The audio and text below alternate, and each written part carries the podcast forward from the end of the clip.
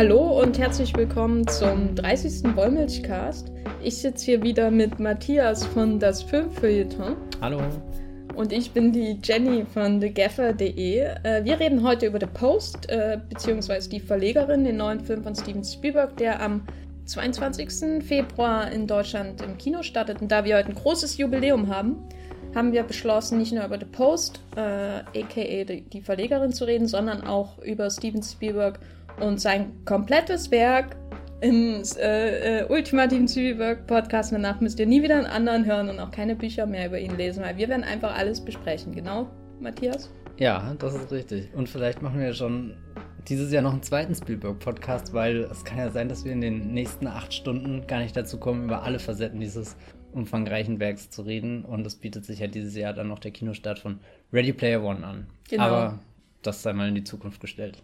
Genau, äh, das heißt, wir werden äh, die Verlegerin, da der jetzt ja noch gar nicht im Kino ist, auf jeden Fall nicht spoilern, wenn, wenn man den Film spoilern kann. Fangen wir doch mal an mit The Post. Matthias, Kurzfrage, wusstest du vorher überhaupt, worum es geht in dem Film? Oder Na, kanntest so. du die Pentagon Papers?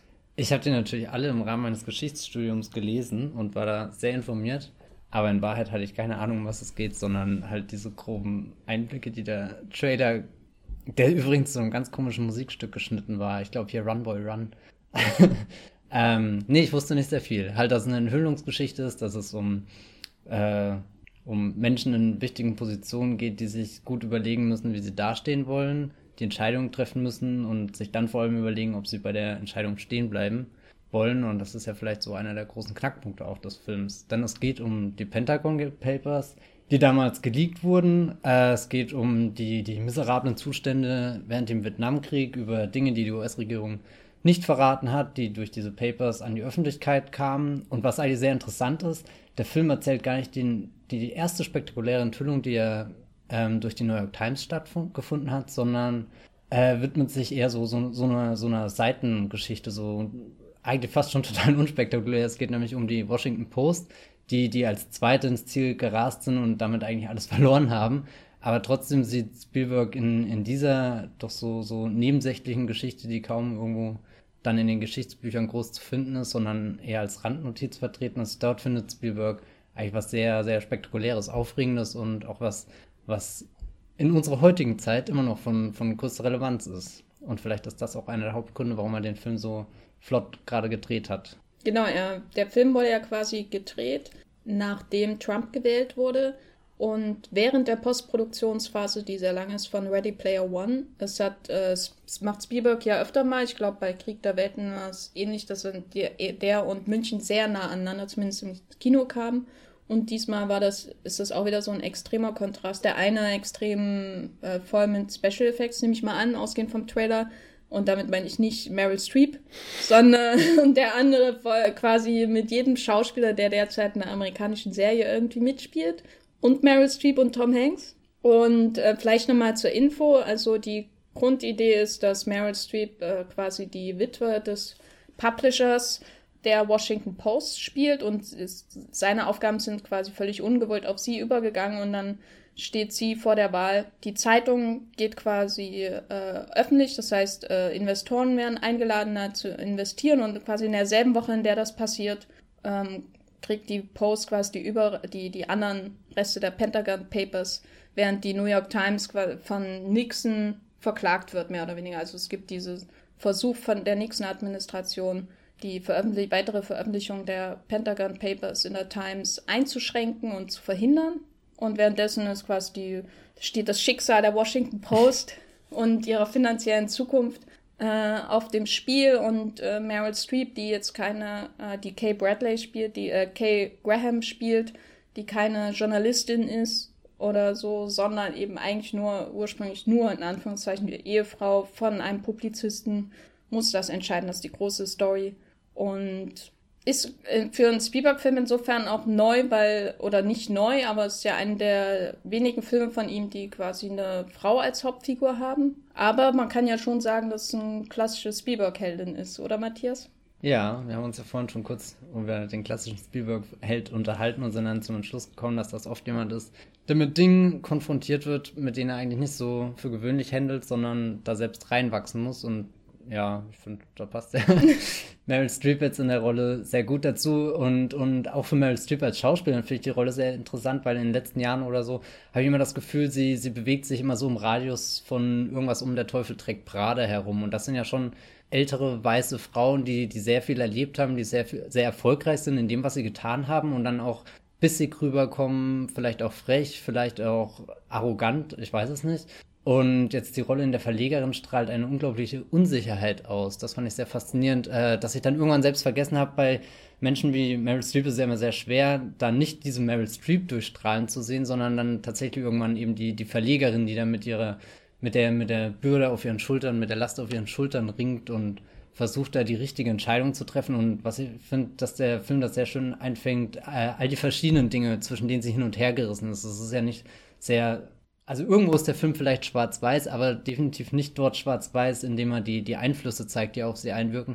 Dass sie hier der, der Gang an die Öffentlichkeit, äh, die, die, die Gelder, die fließen, die Investoren, die Aktien, dann das Politische außenrum und dann natürlich noch irgendwo der, der Idealismus, der in den Redaktionsräumen rumschwingt. Und ich persönlich fand das auch äh, sehr, sehr ansprechend, weil wir sitzen ja hier auch tagtäglich in einem Büro und schreiben Artikel und da kommt es ja dann auch öfters zu, keine Ahnung, Konflikten oder so oder Meinungsverschiedenheiten, ob wie ein Text veröffentlicht, ob ein Text veröffentlicht wird, ob man das kann, ob er bezahlt ist, ob er nicht bezahlt ist und alles so, so Dinge, die, die von außen für viele, glaube ich, nicht sehr, sehr transparent sind.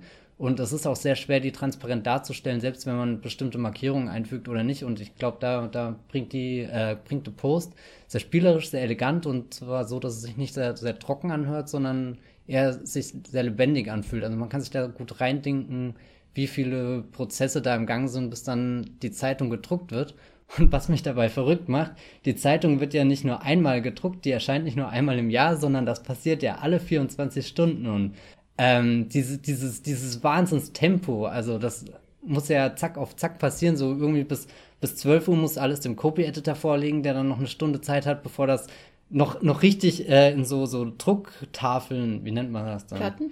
Platten, so keine Ahnung, und, und das dann richtig gedruckt wird und drei Uhr nachts wird schon ausgeliefert und, und dann geht eigentlich schon der nächste Tag los. Also irgendwie der Post ist so richtig drin in dem Rausch des, des schnelllebigen, was auch immer, Alltags. Ja, ich finde, er ist da auch sehr lustvoll in der Darstellung von diesen Druckplatten und den kleinen Buchstaben, die da zusammengefügt werden. Das sieht man ja mehrmals. Und dann äh, gibt es diese große Szene, äh, äh, wo der Tisch von Bob Odenkirk bebt, weil unten drunter die Druckmaschinen anlaufen und man hat irgendwie das Gefühl, das ist noch viel größer als die Dinos, die irgendwo durchtrampeln, wenn da die Druckplatten anlaufen. In den USA wurde der Film ja auch, oder sind die Journalisten, haben es ja sehr drüber gefreut, dass der Film so die Presse idealisiert, irgendwie, obwohl ähm, er ja schon zeigt, in welchen finanziellen Zwängen die stecken. Also die meiste Zeit sehen wir ja nicht, wie Reporter äh, irgendwie anonym in der Garage mit, schon mit ihren Quellen reden, wie jetzt bei All the President's Men über den Watergate-Skandal, sondern das, das, was am häufigsten passiert, sind ja eigentlich so, so Leute sitzen irgendwo und haben Dinner und reden über die möglichen Konsequenzen einer Story für, also mit einem Anwalt, reden sie mit ihren anderen Publishers, mit, mit dem Chef, äh, mit dem Publisher der New York Times, der von Michael Stuhlbarg gespielt wird, der in 27.000 Filmen ist dieses Jahr, drei allein der Oscar-Season, äh, mit The Shape of Water und Call Me By Your Name. Und ich fand, das war einer auf jeden Fall meiner Lieblingsaspekte des Films, dass es nicht so äh, ein Film ist, der nur daraus besteht, dass Reporter rausrasen und Reporter-Sachen machen, weil ich glaube, das haben wir jetzt schon recht häufig gesehen, sondern es wirklich um die Spitzen geht, um Publisher, die Publizisten der Zeitung, die eine enorme Verantwortung quasi auf ihren Schultern tragen mit den Arbeitsplätzen, mit der Zukunft der Firma, mit dem Erbe von ihren eigenen Eltern quasi, die die Firma aufgebaut haben und Großeltern. Und das hat mir auf jeden Fall gefallen. Ich muss aber sagen, dass ich Meryl Streep furchtbar fand in dem Film und sie ihn mir mehr oder weniger ruiniert hat. Ich wollte jetzt noch was Positives sagen. Am Anfang. Ich muss echt, also ich war, also ich bin ein riesen Meryl Streep-Fan. Äh, wirklich, das muss ich ja nochmal betonen. Ich bin jetzt nicht so, dass ich sagen würde, ich meine, selbst hier in Into the Woods oder so, wo sie im Grunde schon ihr Image als, oder wo sie schon Meryl Streep spielt, die eine Hexe spielt im Grunde. Oder, also es ist ja in den letzten Jahren immer, gab es immer mehr dieser Meryl Streep-Rollen. Auch, ich glaube, es hat auch wirklich mit Teufel trägt Prada zu tun, weil es so ein quasi ein Blockbuster war, ähm, dass sie bis an einem bestimmten Zeitpunkt irgendwie angefangen hat, Meryl Streep-Rollen zu spielen und nicht mehr Rollen. Und in, in The Post fand ich das ähm, dermaßen ähm, überdreht, die Art und Weise, wie Meryl Streep ähm, Kay äh, Graham als Meryl Streep Rolle spielt. Also es gab da, es gibt da so verschiedene Szenen, gerade am Anfang, wo sie mit Tom Hanks äh, zusammen in, im Bild ist. Es gibt da diese eine Szene, wo, wo quasi nicht geschnitten wird. Man hat einen Two-Shot, wo beide im Bild sind am Tisch. Und ich glaube, ihr morgendliches äh, Meeting da halt.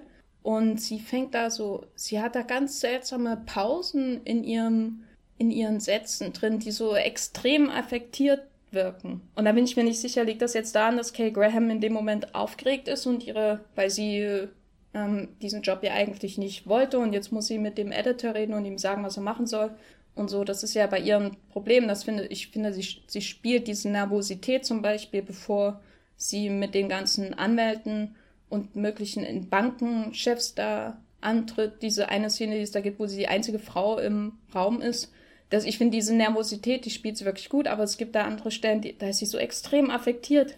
Und äh, ich hatte so ein bisschen das Problem, dass die, der ganze Film darauf aufbaut, dass sie ähm, so eine Meryl Streep-Karikatur irgendwie spielt. Weil es gibt ja dann äh, wirklich diese, so eine der großen Szenen des Films ist ja die Johanna von Orleans-Szene, wo sie wirklich von oben gefilmt wird, äh, von Kaminski.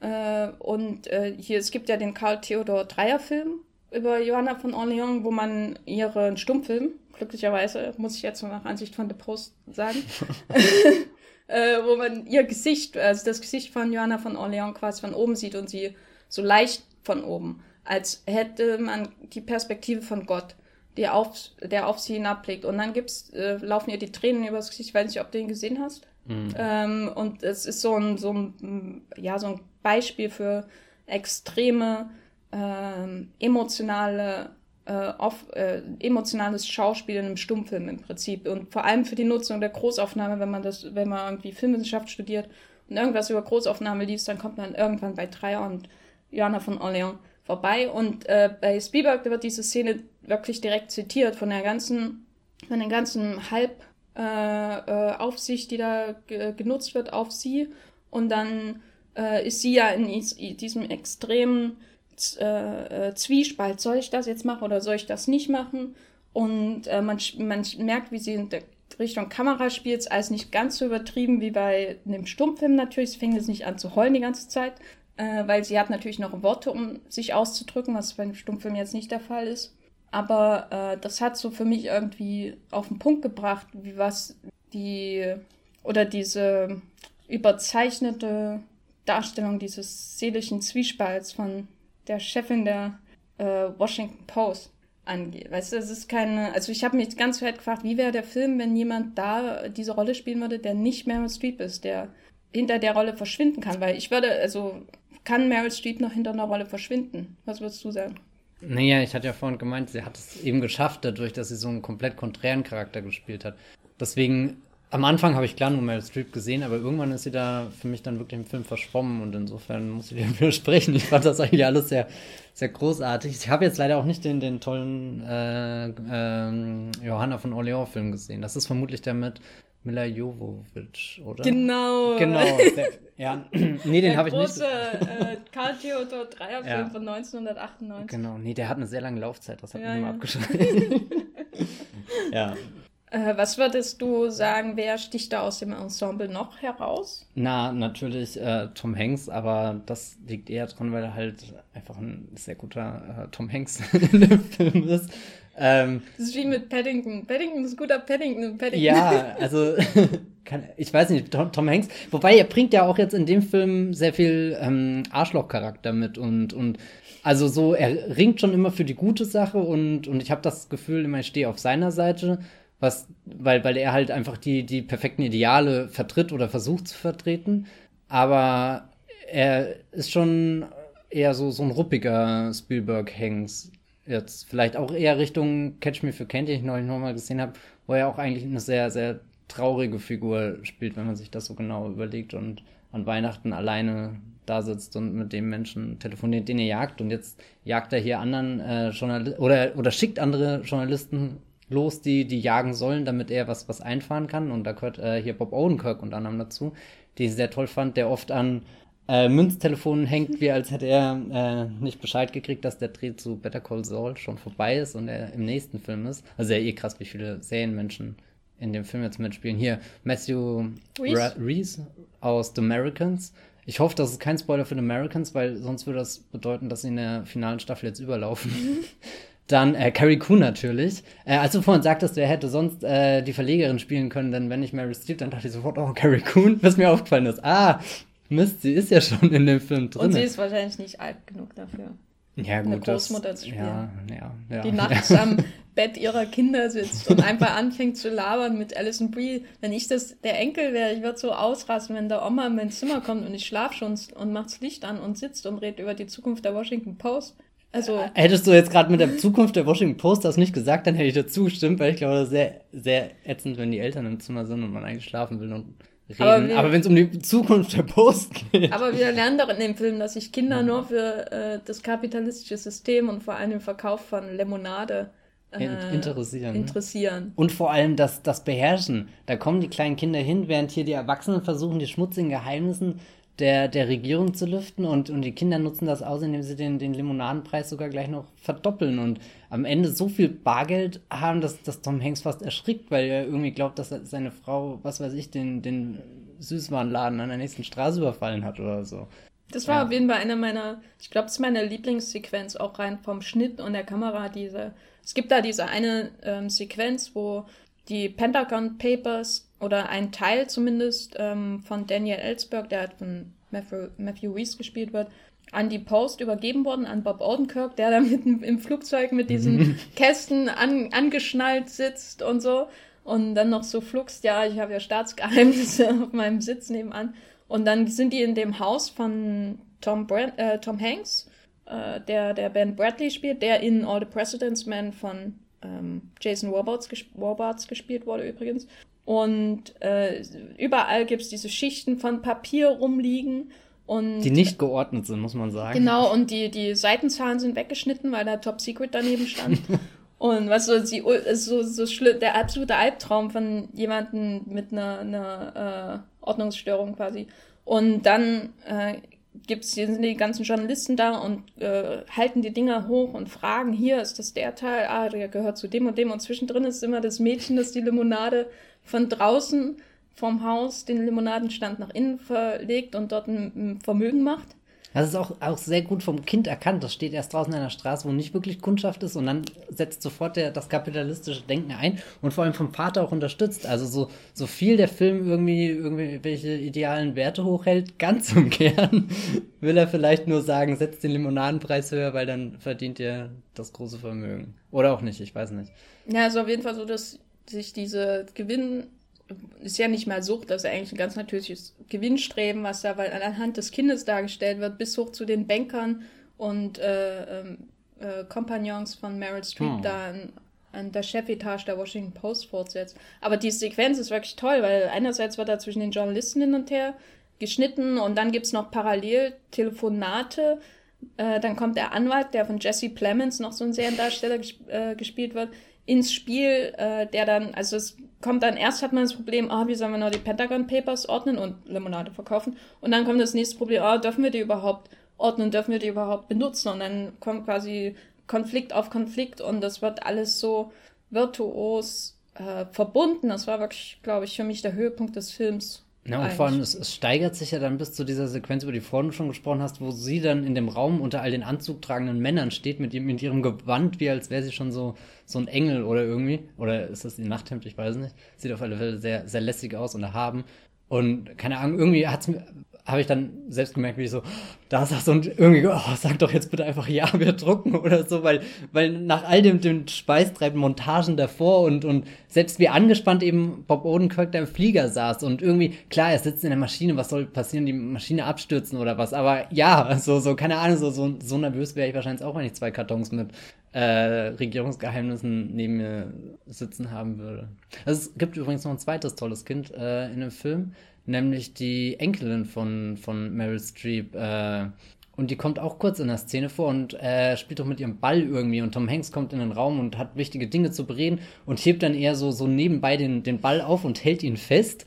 Und dann kommt das kleine Kind so, so von der Seite und, und schaut ihn erst an und äh, die Kamera tritt einen Schritt zurück, damit wir quasi das ganze Bild sehen und, und deutlich wird, dass das Kind jetzt gerne wieder den Ball hätte zum Spielen, aber Tom Hanks redet halt so begeistert, weil gerade was Wichtiges passiert ist und, und will dem, dem Kind einfach nicht den, den Ball zurückgeben und, und das will ja nur weiterspielen. Aber irgendwie finde ich, ist das so, so ein, so, so, so, so ein, so ein Element, was öfter in dem Film vorkommt, dass die Menschen viel zu viel beschäftigt sind mit den Dingen, die, die sie gerade gesehen haben, denen sie gerade hinterherrennen, dass sie gar nicht merken, dass eigentlich vor ihrer Nase das interessant ist. Und jetzt bei dem Ball, gut, da, da ist jetzt nur das, der, der Spielenachmittag eines kleinen Mädchens gefährdet. Aber später kommt ja dann auch der, der Journalist mit, mit den Papieren, die er jetzt endlich auf den Schreibtisch äh, bekommen hat, in den Redaktionsraum und wird gleich erstmal rausgeschickt und, und steht auch irgendwie so, so da mit, mit, mit der frohen Botschaft in der Hand, aber keiner ist bereit, weil, weil alle doch irgendwo anders sind. Und ich finde, da, da trifft der Film auch sehr gut irgendwas, was in unserer Zeit gerade ähm, wo, wo die Welt sehr schnelllebig durch das Internet geworden ist, durch Twitter geworden ist und so,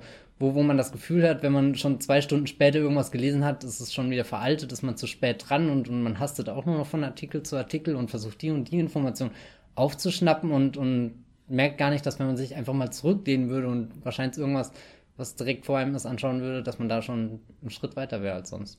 Würdest du denn sagen, das ist ein direkter Kommentar zu unserer also nicht unserer, aber der amerikanischen politischen Gegenwart?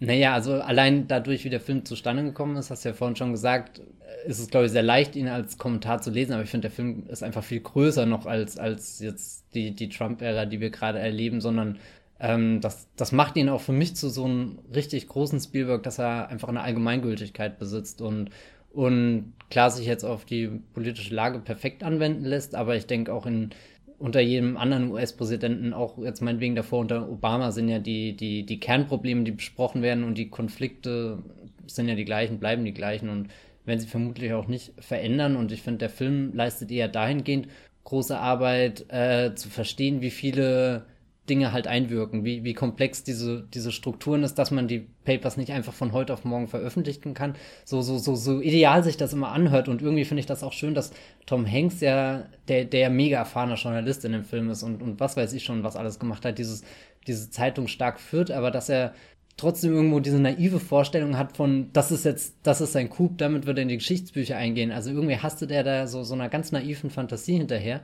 und lernt das ja auch irgendwie im Verlauf des Films, dass dass es nicht eben so, so einfach und so cool vor allem irgendwie geht, sondern dass das, was er macht, eher sehr, sehr mühsam ist und dann wirklich die, die Recherche erfordert und, und das, das Vertiefen, was ja in unserer heutigen Zeit dann doch sehr oft nicht stattfindet, wo dann wiederum, keine Ahnung, Fake News draus resultieren oder so. Da ist der Film, glaube ich, auch ein schönes Plädoyer einfach für gut recherchierten Journalismus also ich finde auch, dass er, also es gibt, äh, glaube ich, Filme, die noch direkter sind in ihrer Antizipation der gegenwärtigen Politik oder so. Aber äh, mir war es schon bei manchen Reden war es mir schon ein bisschen zu viel. Weißt du, das, also ich finde zum Beispiel bei Lincoln, Lincoln war ja, kann man ja absolut auf als Reaktion lesen auf die Blockade der Republikaner äh, während der Amtszeit von Obama quasi, dass sie es komplett entgegengestellt haben und dass dieses alte Ideal der amerikanischen Demokratie, das ähm, bestimmt, dass man Parteigrenzen überwindet, um Probleme zu, über, äh, zu lösen, einfach nicht mehr. Das wurde quasi aus dem Fenster geworfen und einfach um die, die eigene Position acht Jahre lang durchzusetzen, egal welchen Schaden es bringt, selbst wenn das Land irgendwie äh, der Haushalt nicht verabschiedet wird und die öffentlichen ähm, Einrichtungen zumachen müssen und so. Sowas gab es ja äh, in der Zeit. Und Lincoln, finde ich, kann man als Kommentar dazu lesen, weil äh, es halt genau um dieses Problem geht, um dieses, der ganze Film besteht ja nur daraus, aus Lincoln auf der einen Seite, aber das, was mir an Lincoln am meisten gefällt, ist, die, sind die Szenen mit James Spader, und Walton Goggins und so weiter. Also dieses, ähm, wie versuch, wie bestechen wir oder überzeugen wir Leute, damit sie am Ende für uns stimmen. Mhm. So diese konkrete politische Arbeit. Und das kann man einerseits da, also Lincoln als Plädoyer lesen für die Zusammenarbeit, um ein gemeinsames Ziel zum Besten des Landes zu erreichen. Aber andererseits ist er halt sehr extrem ähm, realistisch und ziemlich ähm, äh, vom allen Idealismus befreit, was die politische Arbeit schon damals angeht und sehr konzentriert darauf, wie das halt damals funktioniert hat. Also heute funktioniert es vielleicht ein bisschen anders oder so. Aber der Film ist zu keiner Zeit abhängig in seiner Rezeption von der Gegenwart. Also Lincoln kannst du 1968 gucken und wenn ich jetzt eine Zeitmaschine hätte und ich glaube, er, Leute würden ihn genauso verstehen, wie sie ihn heute verstehen und in 30 Jahren wahrscheinlich wird sich die Deutung nicht wesentlich ändern. Äh, während bei The Papers hatte ich schon manchmal das Gefühl, dass manche Reden mh, mm, nur dazu da sind, um, um einen Kommentar über unsere Zeit abzugeben. Und das hat mich, also ich fand, das Drehbuch ist auch eine, eine der größeren Schwächen des Films, weil es eben so viele Reden gibt, weil es sehr wortlastig ist einfach. Äh, und ja, ich glaube, es ist noch einer der zeitloseren Filme über die Trump-Jahre, wenn man so will. Aber ähm, es hat so viel von Schulterklopfen, viel von, äh, wir wissen, wir wollen unsere freie Presse und, und wir, äh, wir haben das jetzt mal so dargeboten und so ist es jetzt. Aber, und so ein bisschen Zwiespalt lassen wir auch zu, aber jetzt äh, doch mal eine Runde Applaus für uns bitte. Weißt du? Ja, kann, so ich, kann ich nachvollziehen. Äh, deswegen gefällt er mir nicht so sehr, nicht so wie, wie Lincoln zum Beispiel, der auch sehr wortlastig ist. Aber ich glaube, eins meiner Hauptprobleme ist wirklich bei The Post mit dieser, mit diesem, äh, mit dieser Konzentration auf Dialoge und Telefongespräche und so weiter. Ist da das, was ich bei Spielberg sehr gern mag, wenn er einfach nur die Kamera oder die Bilder und alles, also nur die, die filmischen Mittel und nicht unbedingt die Dialoge sprechen lässt. Also es gibt da zum Beispiel in Bridge of Spies diese Auftaktszene, wo Mark Rylance auf das Porträt von sich selbst schaut und in den Spiegel und dann geht er raus und dann wird er verfolgt von diesen FBI-Leuten und dann sitzt er am Wasser und das, der wird die ganze Zeit nicht, geredet, nicht geredet im Prinzip. Hm. Und es ist die perfekte Einführung von einem Charakter und das ist für mich so der ultimative Spielberg-Moment. Und sowas hat The Post nicht, außer die Limonadenszene, die nebenbei passiert, die einerseits sehr viel aussagt über die wie die, darüber, wie die Welt funktioniert, in der Journalismus stattfindet. Und andererseits einfach lustig ist. So ein Running Gag. Also mehrdeutig funktioniert irgendwie. Das hat mir bei The Post irgendwie gefehlt, solche Sachen. Solche Momente, wo einfach nur der Film für sich spricht. Und nicht jeder, jeder innere Zwiespalt von Meryl Streep ausgesprochen wird. Er hat schon, schon immer ein sehr konkretes Anliegen. Ja, da mhm. war ich ein bisschen enttäuscht. Was immer noch bedeutet, dass ich ihn besser finde als 90% der anderen Filme, die ich wahrscheinlich dieses Jahr sehen werde. Aber innerhalb von Spielbergs Öffre, Öffre, um das Wort hier jetzt auch mal zu gebrauchen, wo würdest du ihn da an, einordnen, so deiner Meinung nach? Na, schon im oberen Drittel irgendwo. Wie viele Filme sind im oberen Drittel? Naja, wenn wir sagen, er hat rund 30 gemacht, dann vielleicht Richtung Top 10 Bereich. Nicht drin, so weit aber, vorne. aber Richtung. Also, hm, also Platz 27. Nee, ähm, nee ich habe den schon, schon sehr genossen einfach. Ähm, ich weiß auch nicht, ob ich mich zu sehr habe einlullen lassen von. Aber irgendwie hat er, ehrlich gesagt, er hat gerade auch einfach so einen Nerv getroffen, den ich, den ich sehen wollte. Ich, ich wollte sie gewinnen sehen in dem Film. Bin gespannt, wie der in zwei, drei Jahren wirkt, wenn ich ihn mal wiedersehen werde. Oder, oder keine Ahnung, jetzt zum Kinostart bestimmt nochmal. Aber mh, mm, dann, wenn ein bisschen Zeit vergangen ist, das ist nämlich auch irgendwas, was ich bei Spielberg-Filmen gemerkt habe, dass ich die zwar alle irgendwo mag, alle sehr mag, aber als wir uns vorhin dann in Vorbereitung auf den Podcast jetzt Gedanken gemacht haben, was so, so die, die Top-Filme sind, äh, die Listen sehen bei mir bestimmt schon über die Zeit weg sehr un unterschiedlich aus. Ähm. Ja, ich bin mir noch nicht so sicher. Für mich ist, für, für mich ist, glaube ich, eher einer der kleineren Filme so im Mittelfeld. Mhm. Was vor allem wirklich an der Wortlastigkeit des Drehbuchs liegt und an Meryl Streep, die ich echt ähm, ich hatte auch das Gefühl, dass Meryl Streep Tom Hanks schlechter gemacht hat. Aber vielleicht lag es auch daran, dass alle in dem Film ganz furchtbare, furchtbare Frisuren, also Perücken haben. Der Höhepunkt ist für mich die Robert McNamara äh, Perücke von Bruce Greenwood. Äh, der ja. dieses, äh, das sieht aus, als hätten die ihm Schuhcreme auf die Glatze gerieben. Was glaube ich wahrscheinlich Absicht ist. Wahrscheinlich hatte Robert McNamara so eine Perücke, aber es sieht so furchtbar aus. Aber die Perücken sind nicht der Grund. Jedenfalls ist für mich ein kleinerer Spielberg. Ich glaube, es ist wichtig, dass er kommt. Ich glaube, wir brauchen auch Filme, auf die wir uns so einigen können. Gerade wenn alle Angst haben, wie es weitergeht und so sich im Zweifel befinden. Aber ich glaube, äh, wenn ich wirklich einen Film brauche, auf den ich zurückfalle in schwierigen Zeiten, äh, politischen Zeiten, dann wäre es wahrscheinlich eher Paddington 2. Äh, will ich nicht mal widersprechen. Ich habe auch gerade an äh, The Post gedacht, äh, und vor allem, weil du jetzt Paddington sagst und so, wie man emotional verankert ist. Das ist ja bei Spielberg auch immer ein sehr wichtiges Thema, was, was von beiden Seiten irgendwie passiert. So als Zuschauer fällt es sehr leicht, irgendwie in die Filme reinzukommen und mitzufiebern und sich verbunden zu fühlen. Und, und er liefert halt auch unfassbar viele Anhaltspunkte und, und provoziert das ja schon fast. Und da ist The Post, glaube ich, so ein Film, der, der nicht sehr nachhaltig ist, sondern einen, den man, den man schauen muss, um eben wieder in diesen, von diesem Strudel mitgerissen zu werden, von, von den Druckerpressen, die angeschmissen werden und dem Zeitungspapier, was dann rasend schnell da durchläuft. Ähm, aber es ist jetzt nicht so wie äh, keine Ahnung, sagen wir Minority Report, wo ich Tag und Nacht drüber nachdenke, was denn Tom Cruise gerade, welche, welche Kugeln er anschaut und welche er nicht oder so. Also so, so ein Spielberg ist es leider echt nicht geworden, aber schon kann man machen. kann man machen. Ein gutes Fazit zu The Post, der am 22. Februar ins, ins, Kino kommt. Kann man machen. Zitat Matthias Hopf, Filmkritiker.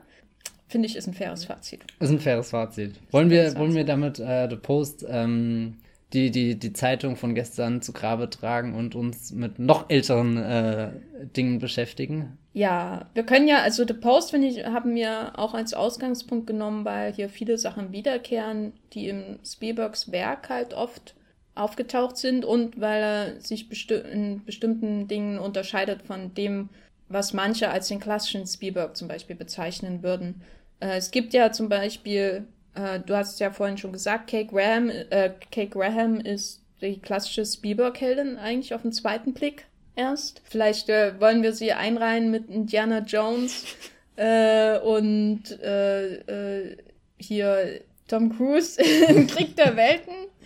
Gibt es irgendeinen Spielberg-Held, wo du sagst, der, der bricht da aus, aus diesem Schema des Helden, der eigentlich gar nicht will?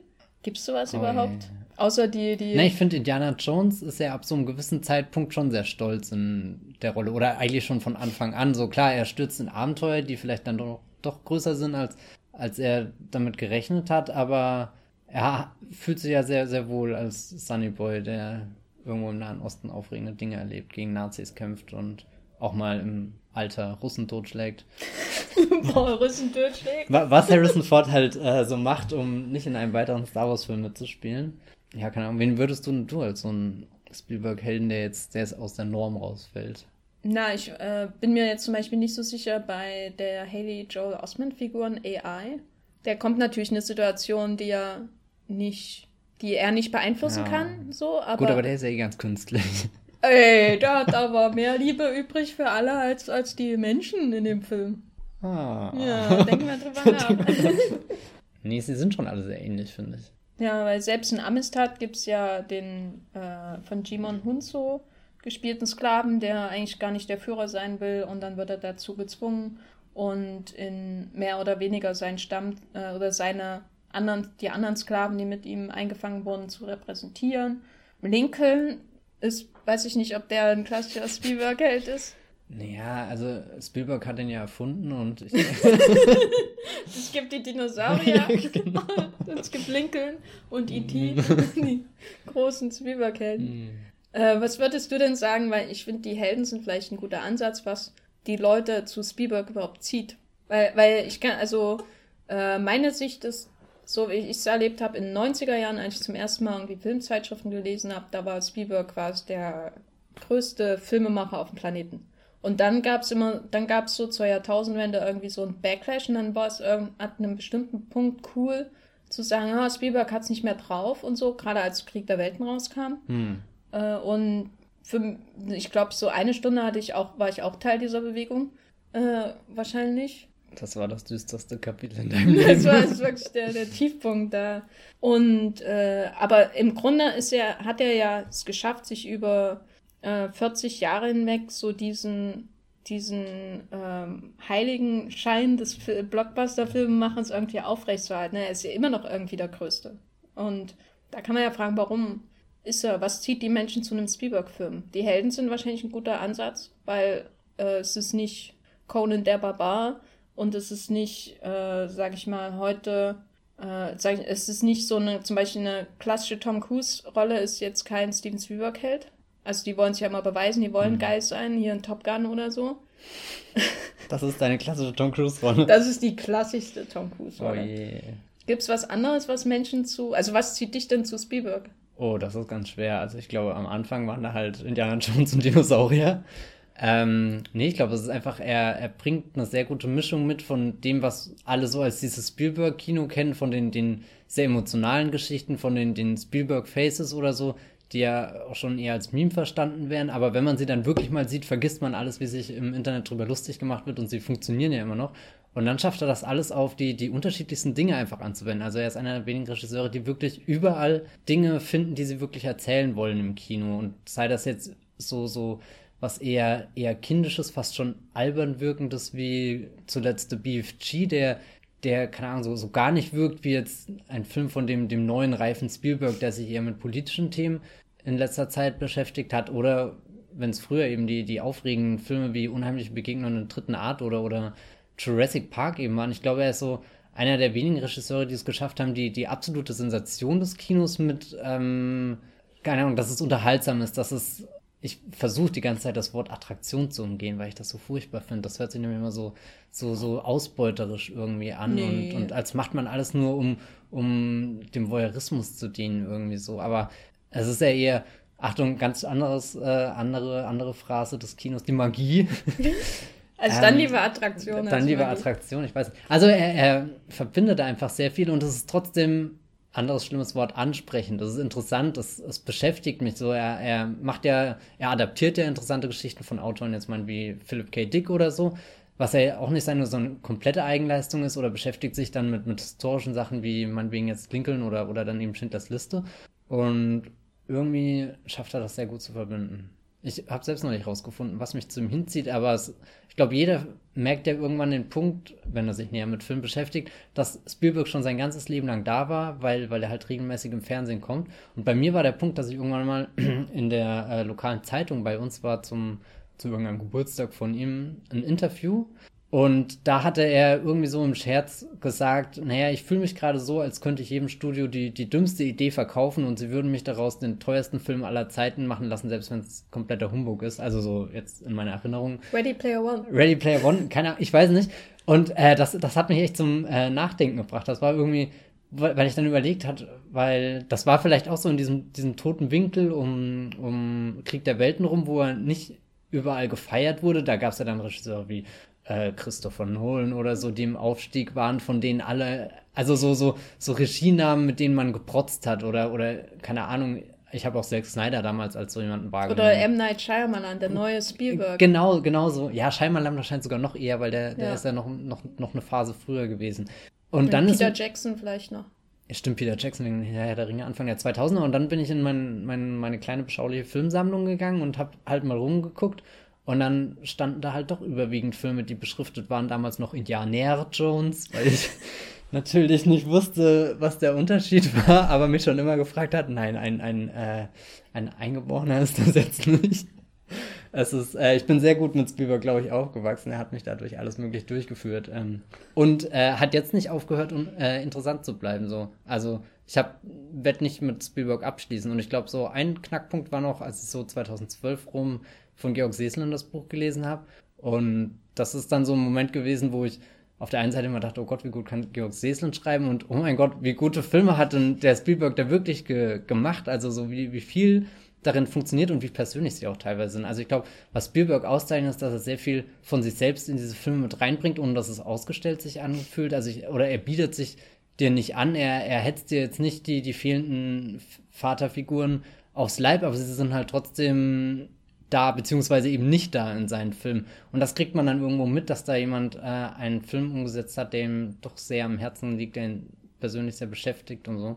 Ich glaube, das sind alles mögliche Faktoren, die, die da, den ultimativen, die das Spielberg Experience. Die Spielberg 4DX Experience. Weiß nicht, äh, was zieht dich dann immer zu dem, zu dem Herrn? Zum Herrn, außer dem die Herrn. Dinosaurier und das Essen Cook. Also er hat aber auch die perfekten Filme gemacht, um so einen Einstieg zu kriegen. Also so, so wenn du als kleines Kind irgendwie das Fantastische im Kino suchst, dann kommst du entweder zu Harry Potter und Star Wars oder halt zu Jurassic Park und, und Indiana Jones oder so. Ich finde, das sind sehr schöne Anlaufstellen. Ja, ich finde, also einer der Punkte, ich weiß nicht, ob das damals für mich, mich wichtig war, aber wo ich so im Nachhinein denke, das wird dich da hingezogen haben, ist sicher, sind halt sicher diese Helden, die eigentlich keine sein wollen oder unkonventionelle Heldenfiguren, weil mein der, sag ich mal, für mich persönlich wichtigste Spielberg-Film ist halt Jurassic Park und auch äh, Vergessene Welt zusammen, weil diese Helden also natürlich sind die Dinosaurier da und die sind awesome. Und es war sowas, was, man, was ich noch nie irgendwo gesehen habe. Aber wichtiger waren für mich irgendwie die Helden, die nerdige, aber nicht ausgestellte Nerds, äh, also Universitätsprofessoren und Paläontologen und Paläobotanikerinnen und Chaostheoretiker waren, was ich ähm, sehr seltsam fand. Bei Indiana Jones auch der Archäologieprofessor, der eigentlich keinen Bock hat, aber irgendwie doch, also der, der sich in jedes Abenteuer stürzt, obwohl er, obwohl er sich wahrscheinlich jede Sekunde denkt, warum sitzt ich nicht zu Hause mit einem Buch irgendwie und trotzdem findet er das geil, weil sonst würde er das ja nicht machen. Die ganze Zeit. Also man hat diese, diese Helden, die keine sein wollen äh, die auch, ähm, also so im Nachhinein finde ich irgendwie die Spielberg-Filme gut, wo es besonders gut, wo es so erwachsene Helden sind, im, gerade im Vergleich zum heutigen Blockbuster-Kino, also wirklich Leute, die irgendwie im Leben stehen. Roy Scheider in Der Weiße Hai mhm. ist ein anderer Held als Tobey Maguire und Spider-Man, obwohl ich die Spider-Man-Filme mag. Also das meine ich mit Erwachsenen im Sinne von, dass nicht äh, 25-Jährige, die versuchen 17 zu sein, oder irgendwelche kindischen Playboys, die die äh, Maschinenanzüge tragen oder so, sondern so, so ziemlich triste Akademiker oder Vorstadtexistenzen, die sich äh, auf einmal in diesen gewaltigsten Abenteuern, die man sich noch vorstellen kann, wiederfinden bei seinen Blockbustern. Das finde ich toll. Auch hier zum Beispiel in Hook. Hook ist einer meiner Lieblings-Spielbergs. Unter anderem wegen der Essensszenen, die ich immer noch wieder betonen kann, aber auch weil äh, Robin Williams so auf der Liste der Peter Pan-Darsteller bei mir wahrscheinlich äh, ganz weit unten gestanden hätte. So. Und vor allem, wenn er irgendwie, ein, was spielt er da, ein Broker oder ein Anwalt oder irgendwas langweilig spielt er ja auf jeden Fall. Anzugträger, der auf einmal ein Peter Pan-Film ist. Also dieser Komplex von Spielberg, dass er so kindliche Abenteuer oder, ähm, oder oft natürlich aus, auch aus Kinderaugen erzählte Abenteuer hat und dann packt er da irgendwelche mit 30er, 40er rein, die, die nie vorher zum Helden getaucht hätten. Das finde ich toll. Was ich jetzt bei dem Rewatch, weil ich habe viele Filme von ihm nochmal geschaut, die ich nicht so oft schaue jetzt in den letzten Wochen. Was mir da aufgefallen ist, ist diese bedingungslose Emotionalität. Es gibt viele Filme, die emotional sein wollen, auch Blockbuster, die, die große emotionale Szenen haben. Bestes Beispiel für mich ist ähm, sowas wie die Zugabschiedsszene von Michael Bay in Pearl Harbor. Also es ist eine Szene, wo die ausgestellt emotional mhm. ist, ne? von der Musik über den Dampf bis zum Kind von Ben Affleck und Kate Beckinsales äh, äh, äh, Bein oder so. Keine Ahnung. Alles ist emotional, das ist ja alles aufgetreten, mhm. melodramatisch, emotional, der große Abschied und so. Aber eigentlich ist das keine Emotionalität, die mich irgendwie mitnimmt. Außer in einem abstrakten, ah, ich sehe eine melodramatische Liebesabschiedsszene vor, bevor die Leute in den Krieg ziehen quasi. Ne? Also das ist so ein abstraktes Gefühl von Emotionalität, irgendwie sowas. Das habe ich mal in einem anderen Film gesehen und jetzt wird es reproduziert und jetzt muss ich diese Gefühle empfinden dafür.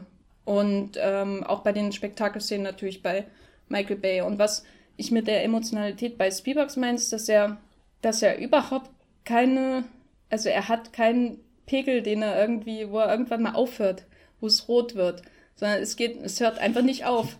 Und das ist, glaube ich, für manche unerträglich. Deswegen mögen manche wahrscheinlich auch nicht Warhorse, der da in der Hinsicht wirklich sehr extrem ist. Pferde, Kinder, äh, junge Deutsche in Gefahr bringt. Alles. Und äh, die, die äh, Williams-Musik spielt auf. Aber auch sowas wie ähm, der absolute Terror quasi am Beginn von Krieg der Welten. Ein Film, der wirklich mich dermaßen aufreibt. Da ist Schindlers Liste eine Party dagegen. am Anfang. Also dieses, es geht bei, bei Spielberg irgendwie in alle, es kann bei ihm in alle Richtungen gehen. Und ich glaube, es gibt Blockbuster-Regisseure, die können entweder diese, zum Beispiel Peter Jackson hat diese eben extreme Romantizität irgendwie in der in, äh, Rückkehr des Königs und diese Hochzeit, weißt du, und das ist alles so, äh, das ist auch sowas, so eine extreme Emotionalität, aber ich glaube, Jackson ist äh, nicht so vielfältig, was das angeht.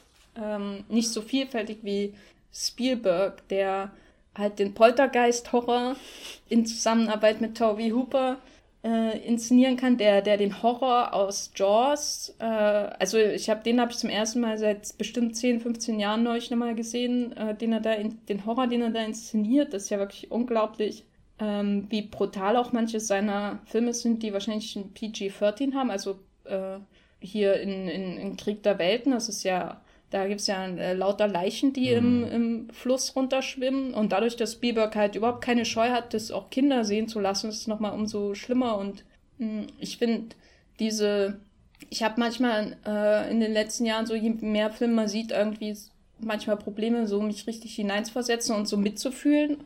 Und die Spielberg-Filme, da, da geht es sofort ans Herz.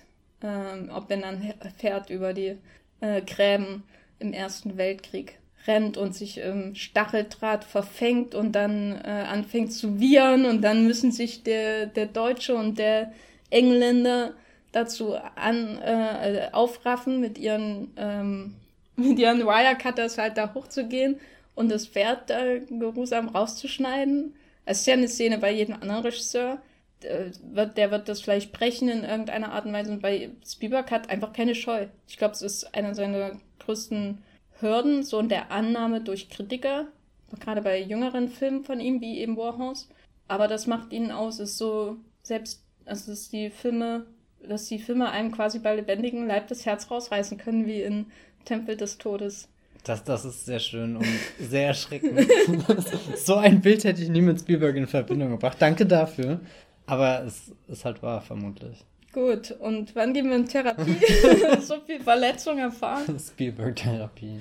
Na, hier in der Weiße Hai, das ist ja schon super brutal, ja, ja, ne? Aber das ist also. ja auch schön irgendwie, dass seine Filme ernst genug sind oder so, aber nicht sich zu ernst nehmen und dann so ein, was weiß ich, was Kino werden, was fast erstickt in seinen düsteren Wolken am Horizont, aber die Wolken trotzdem sehr bedrohlich sind, wenn eben in äh, Krieg der Welten der Blitzeinschlag die Welt erschüttert. Ja. Und so, ja. Und, und ich, Tom Cruise, die, genau, Weltuntergang und Tom Cruise hat nur schlechte Milch im Kühlschrank. Das ist so ein Terror, der da einfach schon. Und der beißt der in das Sandwich so richtig ja. herzhaft rein und dann. Ja, dann können wir zum nächsten Punkt übergehen. Äh, wenn wir schon über die Konstanten in seinem Werk reden und äh, Tom Cruise haben wir ja auch schon erlebt, äh, erwähnt, es gibt ja verschiedene Schauspieler, mit denen er mehrmals zusammengearbeitet hat, aber erstaunlicherweise nicht so viel, wie man denken könnte, auch in den hinteren Reihen. Ist nicht so wie bei den Coen-Brüdern, die irgendwie ihr eigenes Ensemble im Prinzip schon haben. Oder äh, er hat jetzt auch keinen Michael Caine, der bei ihm immer da ist, um die, die Exposition zu liefern. Ähm, aber es gibt ja bestimmte Konstanten jetzt schauspielerisch, bevor wir zum Team von ihm übergehen. Was würdest du denn sagen, und unterscheidet jetzt zum Beispiel Tom Hanks in Spielberg-Filmen von Tom Hanks in anderen Filmen?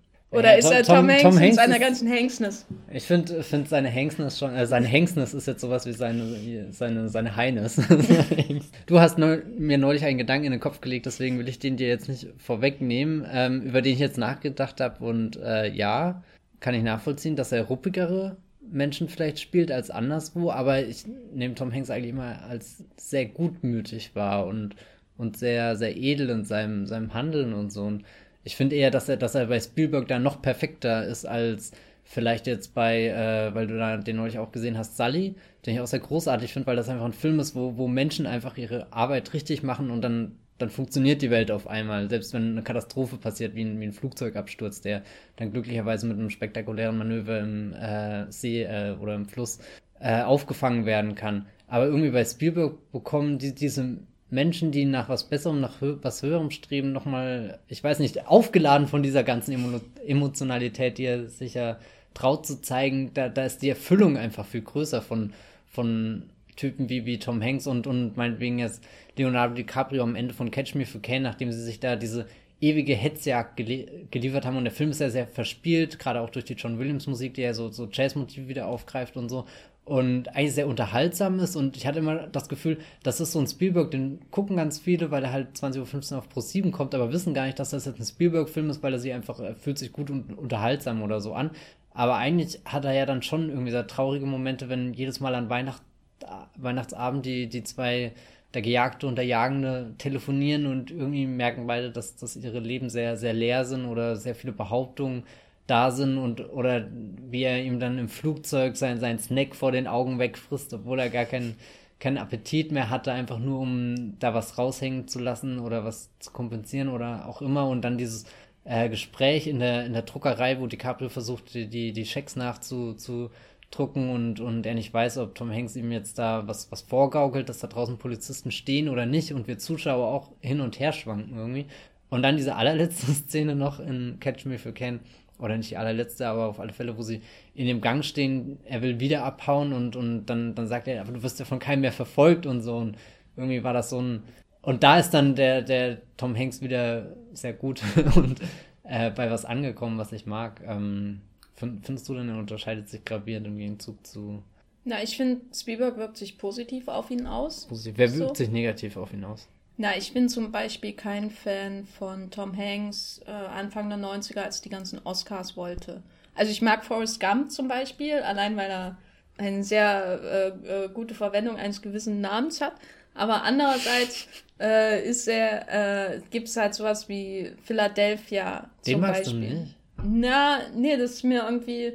Also ich mag Tom Hanks, wenn er wenn er einfach als Ruhepol in dem Film irgendwie agiert. Mhm. So in dieser, also ich sehe ihn da schon so in der klassischen 50er Jahre Leading Man, sah irgendwie so James Stewart vor allem natürlich, der auch ganz schön arschige Figuren unterschwellig gespielt hat, zum Beispiel natürlich äh, in, in Vertigo, aber auch in manchen seiner äh, Western und so. Und äh, in der Tradition finde ich Tom Hanks eigentlich am spannendsten.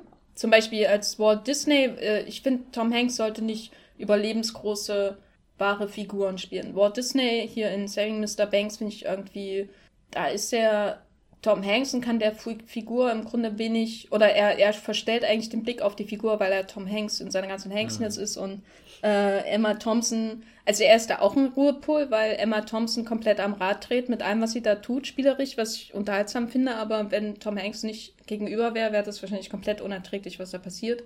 In Saving Private Ryan finde ich, also ist nicht unbedingt mein Lieblings-Spielberg, da finde ich das Casting von ihm regelrecht perfekt, weil in jedem anderen Kriegsfilm wäre die Figur, die man dann am Strand begleitet bei der Landung, wahrscheinlich die von Tom Sizemore oder so. Irgend so einen äh, Lee Marvin-ähnlichen harten Helden, der einen Krieg zieht. Ne? Und ist er, ist er nicht Lehrer auch? Irgendwie? Genau, er ist ja, Lehrer in irgendeiner Kleinstadt. Und äh, das finde ich so im Nachhinein immer noch genial, dass er für die Rolle Tom Hanks gecastet hat, der damals natürlich schon seine zwei Oscars hatte, aber es ist eigentlich nicht den, den man als Helden in einem Kriegsfilm erwartet, wenn man schaut, was es so für andere Kriegsfilme gab. Ich weiß nicht, der längste Tag mit John Wayne oder sowas wie Platoon mit ähm, Willem Dafoe und Charlie Sheen äh, und es gibt natürlich noch viele andere, äh, hier The Big Red One mit Lee Marvin äh, zum Beispiel. Und Tom Hanks ist halt, er hat halt dieses Jedermann-Image und ich finde, das ist das, was ihn, was er in seinen besten Rollen bringt. Sully ist auch so ein ultimativer Jedermann-Film. Ein Jedermann-Professional, wenn, wenn man so will. Das Casting von ihm in Saving Private Ryan ist für mich schon ein Geniestreich, weil er all diese farbenfrohen Figuren um sich herum hat. Diese Charakterdarsteller, die nach und nach abgeknallt werden in dem Film, äh, leider, und explodieren. Und er ist so der, der Ruhepol, das Gewissen im Ganzen, das, äh, was auch für die, was schauspielerisch auch wichtig ist, weil sonst nämlich alle am Overacten sind und durchdrehen. Und Tom Hanks ist gut, wenn er nicht overacted und bei Spielberg macht er das normalerweise nicht. Zum Beispiel auch dieses Doppel mit Leonardo DiCaprio.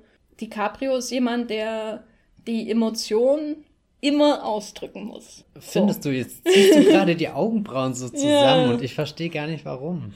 Und meine Augen werden schon ganz rot unterlaufen und ich bin ganz angespannt und meine Falten in der Stirn äh, äh, wie Taylor im Grand Canyon.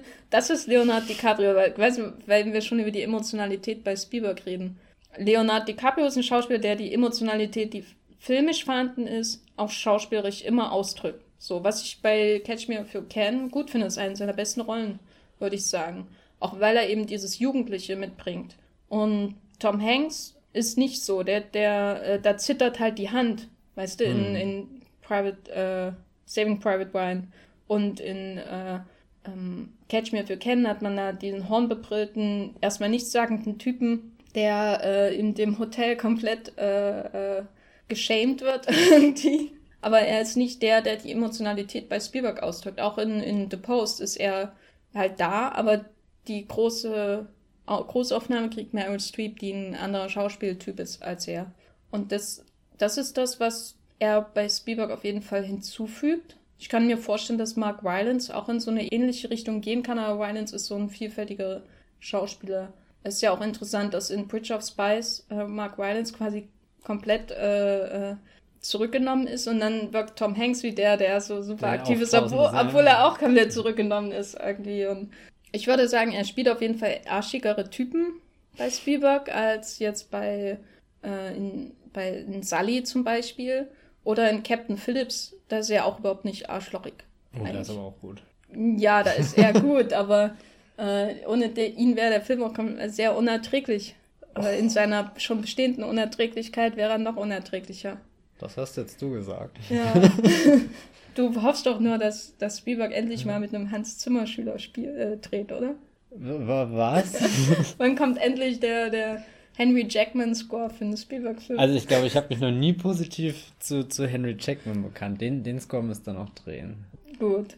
Äh, jedenfalls, ich glaube, in meinen äh, Top-List der besten Spielberg-Liste äh, Filme, über die wir nachher noch reden werden, da ist äh, Hanks auf jeden Fall sehr stark vertreten, weil er ist für mich so er hat so diese, diese, ich habe eigentlich, bin eigentlich sehr zurückgenommen von Harrison Ford, aber er hat nicht das, ich habe eigentlich überhaupt keinen Bock hier zu sein von Harrison Ford. Deswegen finde ich ihn äh, einen schönen Hanks, äh, einen schönen Spielberg-Helden auf jeden Fall.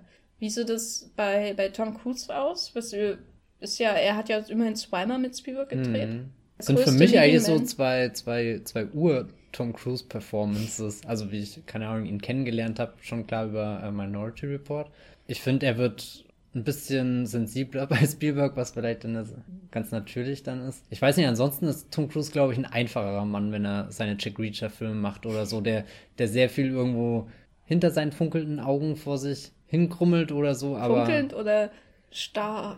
Ja, ich bin, bin mir nicht ganz sicher. Manchmal habe ich das Gefühl, es sind, sind Tränen drin, manchmal ist es irgendwie der Zorn. Hier in Mission Impossible äh, 3 ganz am Anfang, wo er gegen Philip Seymour Hoffmann versucht da anzuspielen und, und versucht einfach den, den, die den puren Hass, die pure Verachtung und ihm alles, alles Tod der Welt zu wünschen.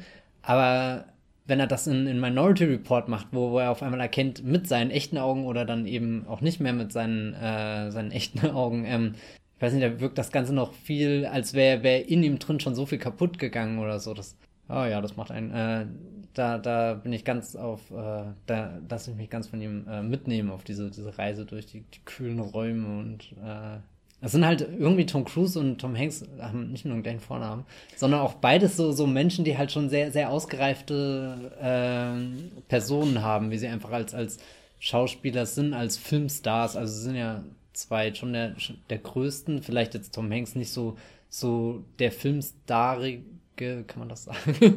Also, weißt du, wie ich es meine? Also so, so Tom Cruise macht hier die Mumie und eigentlich müsste das funktionieren, wenn's, bis es dann nicht funktioniert. Der Film hätte so. einfach nur The Tom heißen sollen. Ja. Wen, wen, interessiert die Mumie? The Tommy. The Tom, 1 bis 7. Ich würde es mir anschauen.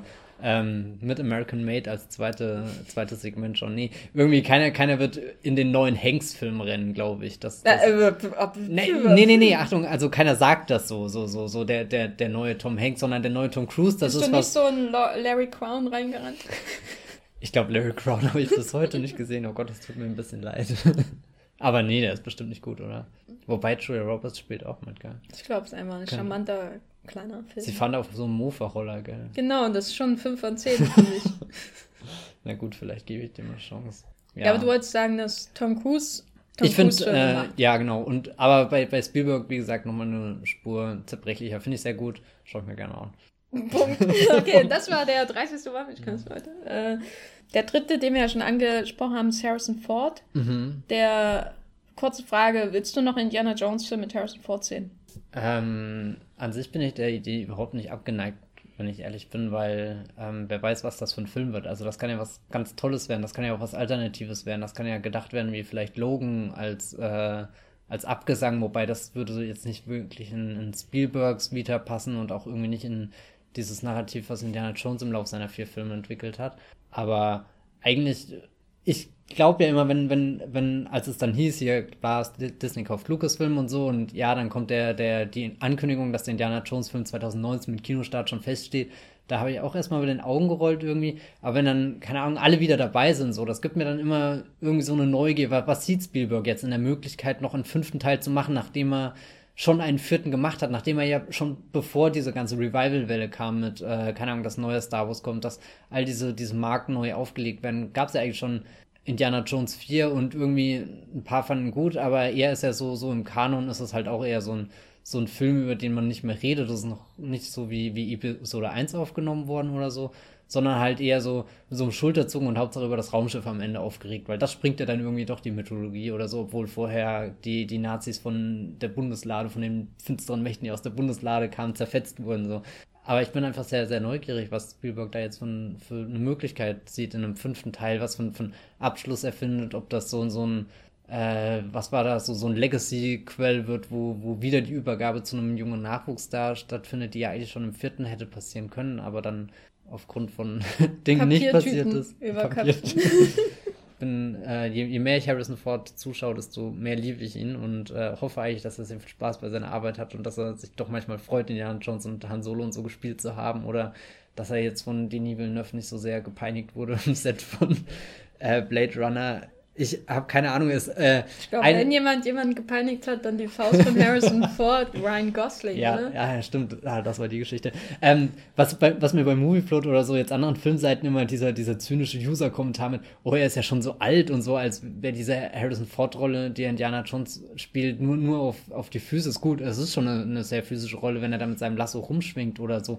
Aber das heißt ja nicht, dass die Figur, oder vielleicht hat ja die Figur gerade noch im Alter was Neues zu erzählen und, und vielleicht wird das ja so ein, so ein ganz faszinierendes Alterswerk, wo dann der alte Archäologe wieder in der Uni sitzt und dann doch in seinen Büchern blättert und dabei dann merkt irgendwie, dass das Abenteuer eigentlich sehr faszinierend war, dass das Spuren hinterlassen hat. Oh Gott, ich schreibe gerade den Film, den ich unbedingt sehen will und dann kommt voll die Enttäuschung ins Kino. Das ist ähm, ja, also eigentlich, was ich sagen will, äh, ich finde äh, Harrison Ford als Indiana Jones sehr geil. Schönes Fazit dazu. Dann können wir ja mal kurz übergehen zu äh, der Inszenierung, weil damit hängt ja auch ähm, sein Team zusammen. Weil ich finde, bei Spielberg, das macht, es macht manchmal schon äh, etwas schwer, über Spielberg als Autorenfilmer oder zumindest als äh, Regisseur mit einer Handschrift zu reden, so, so monolithisch, ne, diese mhm. eine Figur. Äh, wenn er seit 20, 30 Jahren mit demselben äh, Schnittmeister arbeitet, Michael Kahn, und äh, seit Schindlers Liste mit Janusz Kaminski und äh, natürlich John Williams ist sehr wichtig, wenn auch seine Abwesenheit schon öfter mal passiert ist, als meinetwegen bei Kaminski, oder? Also jetzt Bridge of Spice ja, hat halt einen Thomas Newman Score. Ich warte noch auf den Hans Zimmer. Nee, ich glaube, das, das wird nicht passieren. Das Hans Zimmer Brummen bei Spielberg. Was macht so den Spielberg-Film inszenatorisch für dich aus? So, in einem Satz, nein, kannst du mehr sagen. Ich würde sogar in einem Wort sagen, er ist einfach mega elegant. Also so jedes Mal, oder was ich sehr interessant fand, als, du vorhin, äh, als wir vorhin dazu äh, drüber geredet haben, wie, was zieht uns zu Spielberg, ist es, dass Spielberg einer der ersten Regisseure ist, wo ich angefangen habe, äh, über Film zu lernen und zu verstehen, so ganz praktisch mit Jaws, wie funktioniert das, dass der Hai erstmal nicht zu sehen ist, aber dass das ja viel spannender ist, wenn das Ungewisse da kommt.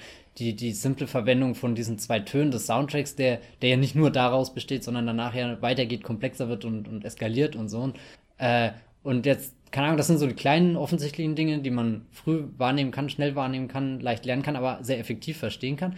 Und dann später, jedes Mal, wenn du ihn wieder anschaust und dann sitzt du da und denkst dir, das war doch jetzt nicht gerade eine Kamerafahrt, die er da ungefähr 1,5 Minuten durchgezogen hat und, und von, von einer Brücke in Aufzug gekommen ist und wieder zurück und, und also so unscheinbar. Also es, ist, äh, es passiert sehr viel in den Bildern von, von Steven Spielberg Deswegen ist zum Beispiel auch so, so ein Film wie Minority Report, ich weiß nicht, wie oft ich den schon gesehen habe, aber ich habe ihn immer noch nicht entschlüsselt. Das sind immer noch Bilder, wo ich das Gefühl habe, da, die sind, die sind ja äh, sehr, sehr, sehr blass, sehr, sehr bläulich, sehr tiefe Räume, wo immer, zum Beispiel in dem Polizeihauptquartier, immer noch irgendwie ein Raum hinten dran ist, eine Brücke oder so. Und ich würde behaupten, es ist einfach sehr gut überlegt, wie, wie man eintaucht in die Szene. Dass du nicht einfach nur vorne zwei Schauspieler hast, die sich bewegen und dann einen klaren Hintergrund, sondern dass einfach sehr, sehr viele Dinge passieren.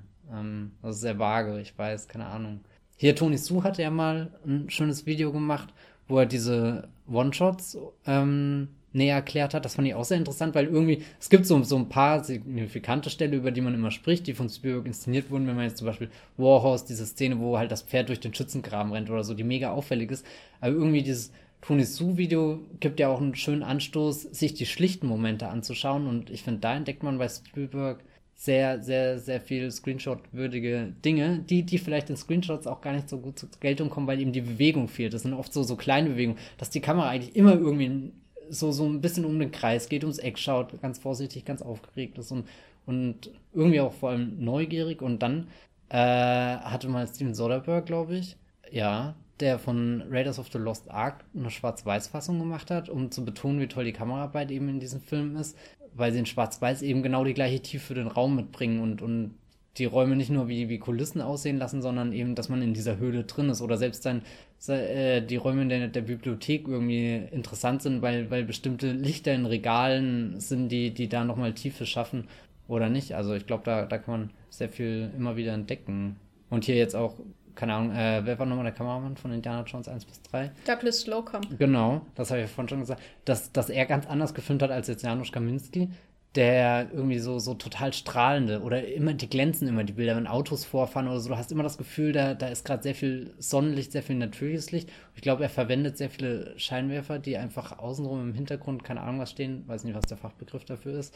Oder zumindest er hat ein sehr kompliziertes Beleuchtungskonzept, was jetzt nicht so viele Kameramänner scheinbar in dem Stil und dem Aufwand machen oder so. Und dadurch kommt das immer, dass, die, dass sie wie so, so, ein, so, so, so, ein, so ein gewisser Glanz, fast wie so eine Staubschicht. Oder was ich vorhin bei äh, The Post fragen wollte, äh, der ist ja schon sehr nostalgisch irgendwie auch. Und das ist mir jetzt wieder bei äh, Catch Me If You Can eingefallen, dass ein Spielberg-Film immer so wirkt, wie als taucht er wirklich in eine Welt ein, die vielleicht schon lang vorbei ist, aber irgendwie die Erinnerungen noch, noch so echt daran sind und, und sich genauso gut in die Jetztzeit transportieren lassen und man sieht die jetzt im Kino und hat nicht das Gefühl, irgendwie den, so, so einem Altmeister dabei zuzuschauen, wie er sich halt an seine Jugendjahre erinnert, in den was weiß ich was, sondern, weiß nicht, da sehr lebendig ist. Wie nimmst du das dann wahr? ich finde das mit den Erinnerungen sehr interessant, weil viele meiner Lieblingsfilme von ihm spielen nicht in der Gegenwart, sondern äh, in den 50er Jahren oder in den, halt in den 30er Jahren oder so. Und er Was schafft. in Warhorse? in den Zehnerjahren zum Beispiel. Äh, das war jetzt gar kein Witz mit dem mein Lieblingsfilm. Ja, ja, ne. Wie dem auch sei.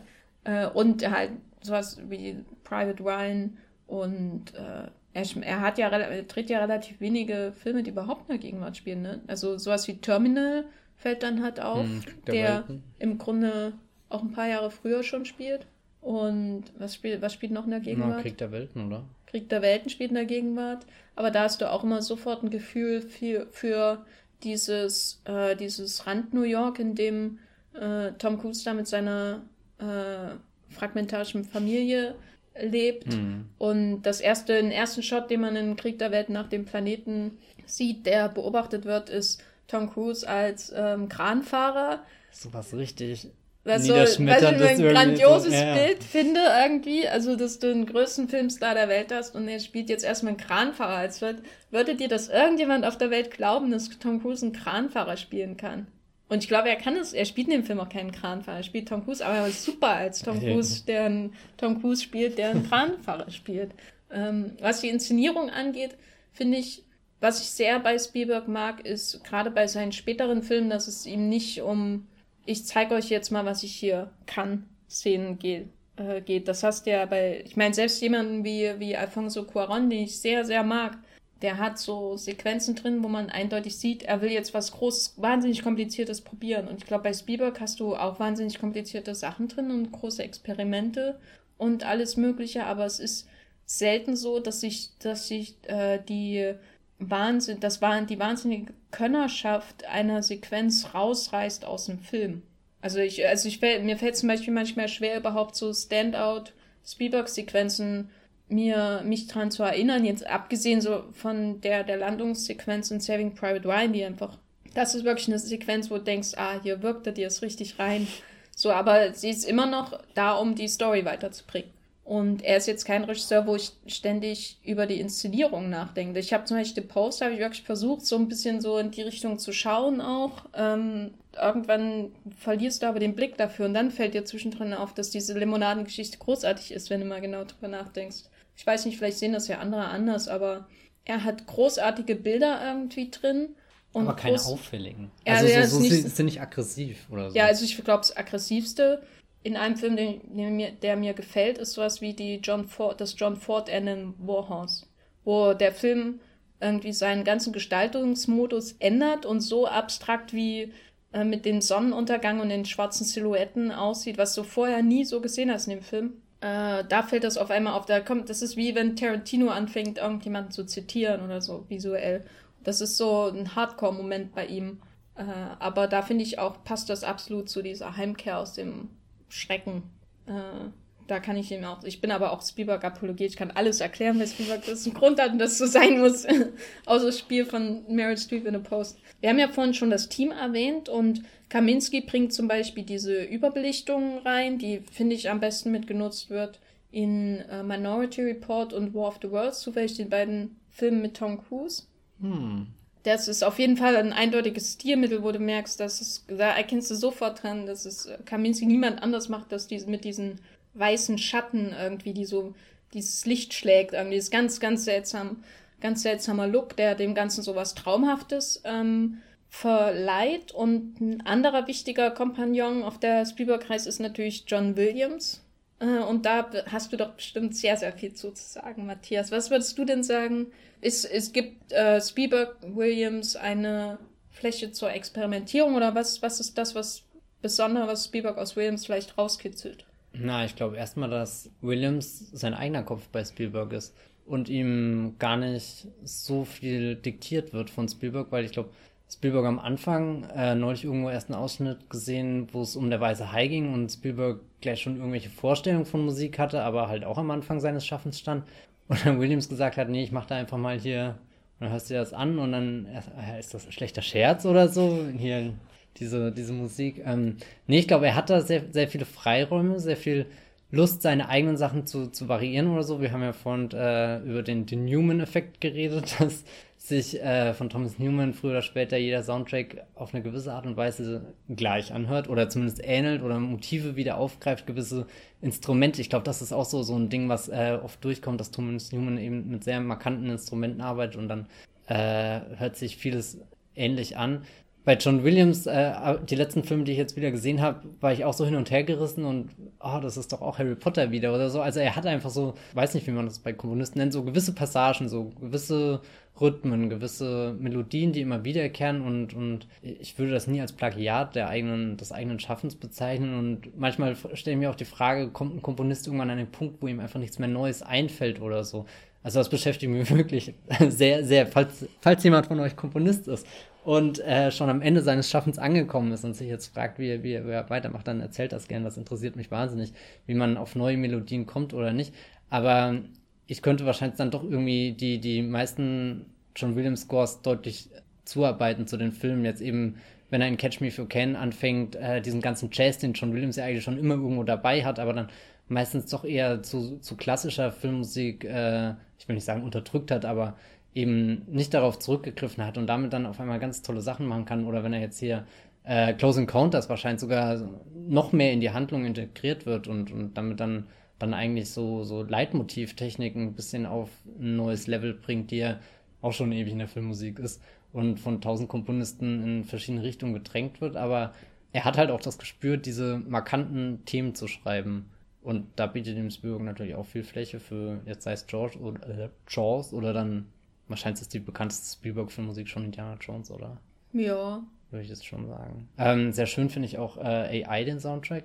Nachdem ich den jetzt nochmal gesehen habe, äh, das ist vielleicht so einer meiner liebsten, weil der ist aufregend und hat am Ende diesen, dieses Ungewisse, wenn, wenn die Welt auf einmal vereist ist und so. Und, und da kommt dann so ein John Williams durch, der, weiß nicht, so, so, so kühl ist und den man nicht so oft hört, aber dann, äh, wenn es zu den Traumsequenzen mit den kleinen Jungen kommt, äh, dann auch wieder warm wird und also äh, John Williams und Steven Spielberg ist, glaube ich, eine sehr gute, äh, auch für andere Komponisten und so in Hollywood, dass, dass es einfach noch Menschen gibt, die, die so stolz Orchestermusik mit in ihre Filme bringen und nicht auf, ohne jetzt äh, zu sagen, dass elektrische Musik oder, oder dass die stampfenden, dröhnenden Bässe von Hans Zimmer oder so, dass, dass ich die schlecht finde oder so, aber auf meiner Reise durch die Filmmusik war äh, John Williams immer ein ein sehr, äh, bin ich sehr glücklich, dass er da als ewiger Begleiter irgendwie dabei ist und, und das eben bei so vielen verschiedenen Filmen und ich glaube, er ist auch selbst sehr interessiert daran, sich immer noch weiterzuentwickeln oder so. Ich finde es jetzt sehr schade, dass er bei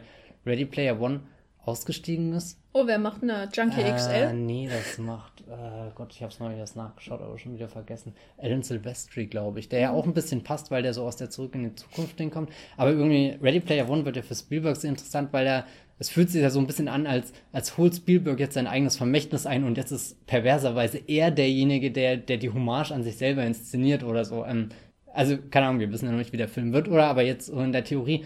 Und dann ist ja John Williams in einer ähnlichen Position, der jetzt mit diesen ganzen Dingen konfrontiert wird, die er selbst für die geschaffen hat, die, die, die jetzt zum Gegenstand der Popkultur geworden sind in den letzten 30, 40 Jahren oder so. Mm, und jetzt der, äh, eben weil ich das, äh, ich sag das, äh, dass, dass er noch nicht am Ende seiner, seiner Ideen angekommen ist, jetzt eben wegen dem Star Wars Soundtrack, den ich mir in den letzten Wochen auch sehr oft angehört habe. Und da am Anfang der Meinung war, dass das hört sich halt an, wie als hätte er sehr viel, sich auf sehr viel gestützt, was er schon damals in Return of the Jedi geschrieben hat aber noch ganz viele neue mehr bei Ideen. Last Jedi oder? Bei, bei Last ja. Jedi jetzt. Also so, das ist so ein Soundtrack, den ich am Anfang sehr unterschätzt habe, aber jetzt je öfter ich ihn höre, desto, desto aufregender finde und habe irgendwie das Gefühl, dass dieser John Williams trotz seines Alters und sein, seiner zig Filme, die er schon geschrieben hat, also irgendwie manchmal rollen ja Menschen mit den Augen, was heißt, und John Williams wurde halt für den Oscar in der besten Filmmusik nominiert, aber dann denke ich mir, er, er setzt sich halt bei jedem Film hin und und erschafft da eine musikalische Welt, die, die unverkennbar zum Film dann passt und keine Ahnung, nicht so wie Hans Zimmer, der, der sich ja dann doch öfter mal bedient an Dingen, die vielleicht sogar nur seine Schüler geschrieben haben. Oh ich würde auf Nein. jeden Fall sagen, ich bin ja, ich kenne mich damit ja nicht so gut aus wie du, aber ich würde auf jeden Fall sagen, dass eine, ja. ähm, Williams so auf jeden Fall was und äh, auch Thomas Newman, wenn Film der gescored hat, äh, auf jeden Fall was zu dieser diesem Drang auf Zeitlosigkeit bei Spielberg äh, hin, also es ist ein elementares Mittel dieser Zeitlosigkeit von Spielberg-Filmen, dass er halt bei äh, seinen Filmen aus den 80er Jahren jetzt nicht, nicht unbedingt die ganze Zeit nur zum Beispiel die Sintis auffährt oder so, die 20 Jahre später komplett veraltet wirken vielleicht. Und er ist auf jeden Fall noch ein sehr wichtiges Element. Also ich glaube, ich kann mir nicht vorstellen, dass die diese absolute Emotionalität, von der ich vorhin gesprochen hatte, dass die ohne den die Williams oder halt Newman äh, Scores funktionieren würden. Wie zum Beispiel bei Munich, den habe ich gestern noch mal gesehen, da ähm, diese großen, sag ich mal, Szenen des absoluten Ausbruchs. Also am bekanntesten natürlich die Sexszene zwischen Eric Banner und seiner Filmfrau, wo er quasi das, die komplette Erinnerung Israels an das Trauma von München wiedererlebt, weil er war nicht dabei, aber es wird so, als, äh, so inszeniert, als wäre er dabei geblieben, äh, gewesen und als würde er diesen Moment, wo die da in den Hubschraubern sitzen und dann von den Terroristen erschossen werden, als wäre er dabei, also er ist sehr, sehr mit äh, da auf der Bank, so wird es ja inszeniert im Prinzip, als wäre das seine Erinnerung, aber er war nicht dabei. Es ist eigentlich eine Kollektiverinnerung, die ihn in diesen Rachepfad mit hineingeführt hat.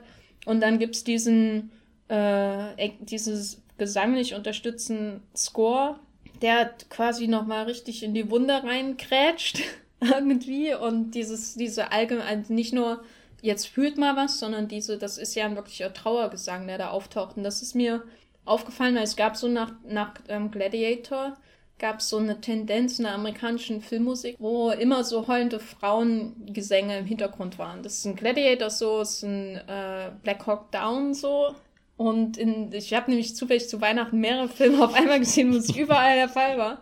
Und äh, Munich hat man einen ähnlichen Gesang im Hintergrund, dieses, diesen Trauergesang irgendwie für das Trauma, aber es wirkt nicht so abgespackt. Weißt du, es wirkt nicht so, ähm, und jetzt so drücke ich auf die Trauertaste und jetzt kommt die Trauermusik und jetzt trauert mal, sondern es ist so eine absolute Einheit in dieser Szene, die sich, glaube ich, kein anderer Regisseur bei ähm, Bewusstsein trauen würde, weil der nicht unter irgendwie Einfluss von irgendwelchen äh, hemmungsabbauenden äh, Substanzen stehen würde. Dieses, also sowas in der Sexszene, es ist aber, also ich bin, ich bin immer ganz schockiert, dass es überhaupt nicht vorkommt.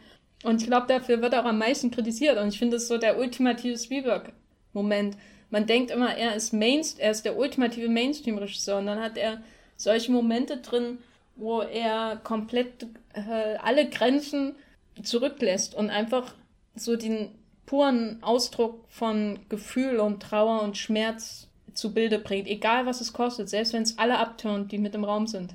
Äh, mhm. Äh, ich glaube, ich glaube, bei München wurde das viel mehr akzeptiert so, aber zum Beispiel sowas wie Warhaus, dann das, was die Leute, wo die Leute dann abbrechen, da gehen sie nicht mehr mit, wenn so viele Reaction-Shots von Gänsen und äh, äh, toten Deutschen irgendwie zu sehen sind.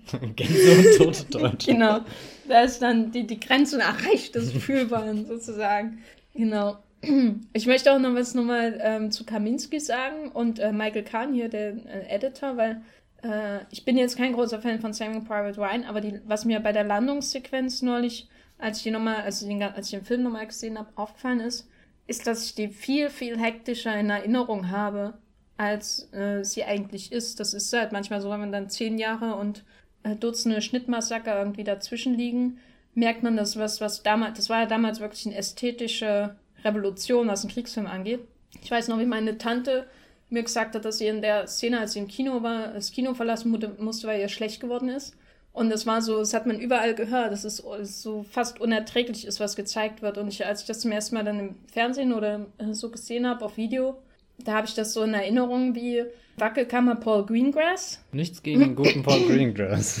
Also ich habe neulich Captain Phillips gesehen und ich habe viel einzuwenden gegen den guten Paul Greengrass. Ah, ja, Aber ja, so hatte ich das jedenfalls in Erinnerung und jetzt, wenn ich das jetzt schaue, wirkt das fast schon klassisch, ruhig. Wird ja viel mit Handkamera gedreht und dadurch wirkt das alles viel ähm, spontaner und dynamischer. Aber es ist im Vergleich zu dem, was wie, wie Kriegsfilm heute und Action-Szenen heute inszeniert wird, ist das ja eine Alfred Hitchcock-Szene. Also ich bin echt schockiert, wie, wie ruhig das wirkt. Äh, ich kann da allen empfehlen, das nochmal zu schauen. Das ist schon eine majestätische Sequenz. Des Todes. Des Todes, aber vor allem der, der Überwindung, ne? Weil es gibt ja daran, dass sie den Berg einnehmen. Mhm. Hm. Ja, ich, ich finde auch, es ist nicht unbedingt ein besonders positiver Gewinn für den Kriegsfilm, weil damit wird so die Action im Kriegsfilm erhält damit, erhält damit, hat damit irgendwie eine sehr eindeutige Ästhetik erhalten so. Und ich bin mir nicht immer sicher, ob man, ob das so positiv für einen Kriegsfilm ist, wenn sie so eine erkennbare Ästhetik hat. Es ist wie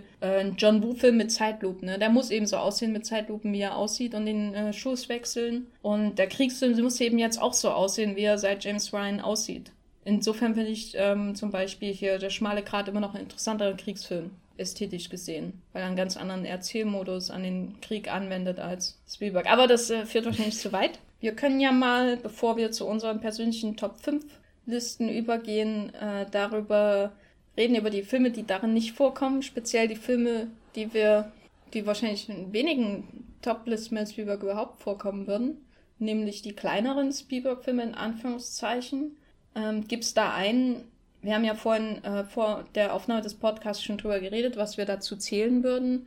Äh, zum Beispiel The BFG würde jetzt dazu zählen aus jüngster Vergangenheit. Warhorse ist ein kleinerer Spielberg. Tintin ist ein kleinerer Spielberg. Terminal äh, kann man dazu zählen, aber auch sowas wie ähm, Empire of the Sun, der damals ein finanzieller Misserfolg war, kann man schon als kleineren Spielberg bezeichnen.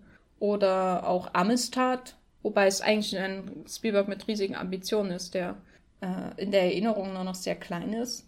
Ähm, Gibt es da irgendeinen, wo du sagen würdest, den müsst ihr unbedingt nochmal sehen, Matthias? Ja, ich kann zumindest sagen, welchen ich unbedingt nochmal sehen will. Äh, das ist vielleicht von der Liste tatsächlich der, der am Flughafen spielt. Alleine, weil ich ja bekennender äh, Fan von diesen großen Gebäuden bin, die da an, an Landebahnen andocken. Du bist der und, einzige Mensch auf der Welt, die Terminal, der Terminals mag. Ja, wahrscheinlich wirklich. Ähm, nee, ich finde Flughäfen tatsächlich sehr interessant. Und Terminal habe ich wahrscheinlich so wie viele eher als so ein Huch 20 Uhr 15 auf Pro 7 Film wahrgenommen. Und schau mal, Tom Hanks, ist der nicht gemütlich? Der spielt ja auch hier, wie heißt sie mit. Äh, Catherine Zeta Jones. Genau, Catherine Zeta Jones. Und Zoe Saldana und Diego Luna und. Ach, das ja, ah, ja. stimmt, Diego. Oh, ja. Guck, und so, solche Erinnerungen kommen da jetzt hoch. Das heißt, der ist bei mir schon sehr weg und irgendwie habe ich den äh, halt als diesen, diesen netten, fröhlichen, irgendwie dann doch untypischen Spielberg, der zwar auch sein, sein, seinen typischen Helden mitnimmt, die die emotionale Prise mit dabei hat, aber auch ein bisschen, Achtung, komisches Wort, beschädigt wirkt weil es nicht so eine aufrechte Emotionalität oder nicht so eine, so eine extreme Emotionalität wie bei einem anderen Spielberg jetzt ist, sondern es wirkt so sehr reingedrängt wie in dieses äh, Romcom, äh, in diese, hat sehr viele Romcom-Vibes einfach und, und verharmlost dann auch irgendwie diese Geschichte von dem, dem Dude, der halt am Flug, oh Gott, der ist da gelandet und, und jetzt kann er da nicht rein und oh Gott, ist das alles hier so, so wo halt so, so was richtig Tragisches, was, was gerade wahrscheinlich auch wieder, äh, wo wir zur Zeitlosigkeit wiederkommen, in Amerika oder an welchen Flughäfen auch immer in dieser Welt, passiert, dass jemand dann kein, äh, was hat er denn, keinen gültigen Pass oder wahrscheinlich? Oder? Na, er hat einen gültigen Pass, aber, aber, in dem Moment, wo er quasi im Transitbereich im Flughafen ist, äh, es gibt einen Bürgerkrieg in seinem Land und die, äh, es gibt der Pass ist zwar quasi nicht mehr dadurch repräsentativ für ein existierendes Land, So, er hat im Grunde hm. keinen gültigen Pass dadurch. Genau. Also auf alle Fälle fand ich den immer sehr verharmlosend und konnte ihn lange Zeit nie wirklich ernst nehmen. Und deswegen bin ich auch sehr gespannt, wenn ich ihn irgendwann wieder schaue, äh, was, was dann passiert. Aber durch viele Texte, die man ja so, so liest und mit Menschen, mit denen man über diesen Film redet, kommen ja dann neue Impulse dazu, die ihn, die ihn einordnen in, in die Weltgeschichte, in die Zeit, in der er entstanden ist, in, in, in das Spielberg-Öffre. Und äh, in meiner Vorstellung hat sich da mindestens ein, ein interessanter Film darüber geformt, wie, wie fremde Menschen an, an eben einem, einem Nichtort. Ich glaube, ein Flughafen ist tatsächlich ein Nichtort, oder? Ich bin nicht, ja. also ein Nichtort ist ja irgendwie ein Ort, der nur Mittel zum Zweck ist, um. Ein Transitort, der genau. ist nur Übergangsort. Ja, eigentlich auch ein sehr schöner. Genau. Und der, der da was, was Warmes findet, was Heimisches findet, dass er ja wirklich anfängt, sich dort eine Existenz, ein Leben aufzubauen. Ganz egal, wie, wie dumm das jetzt ist, ob das funktionieren kann, ob das realistisch ist oder nicht, dass er sich da sogar verliebt irgendwie.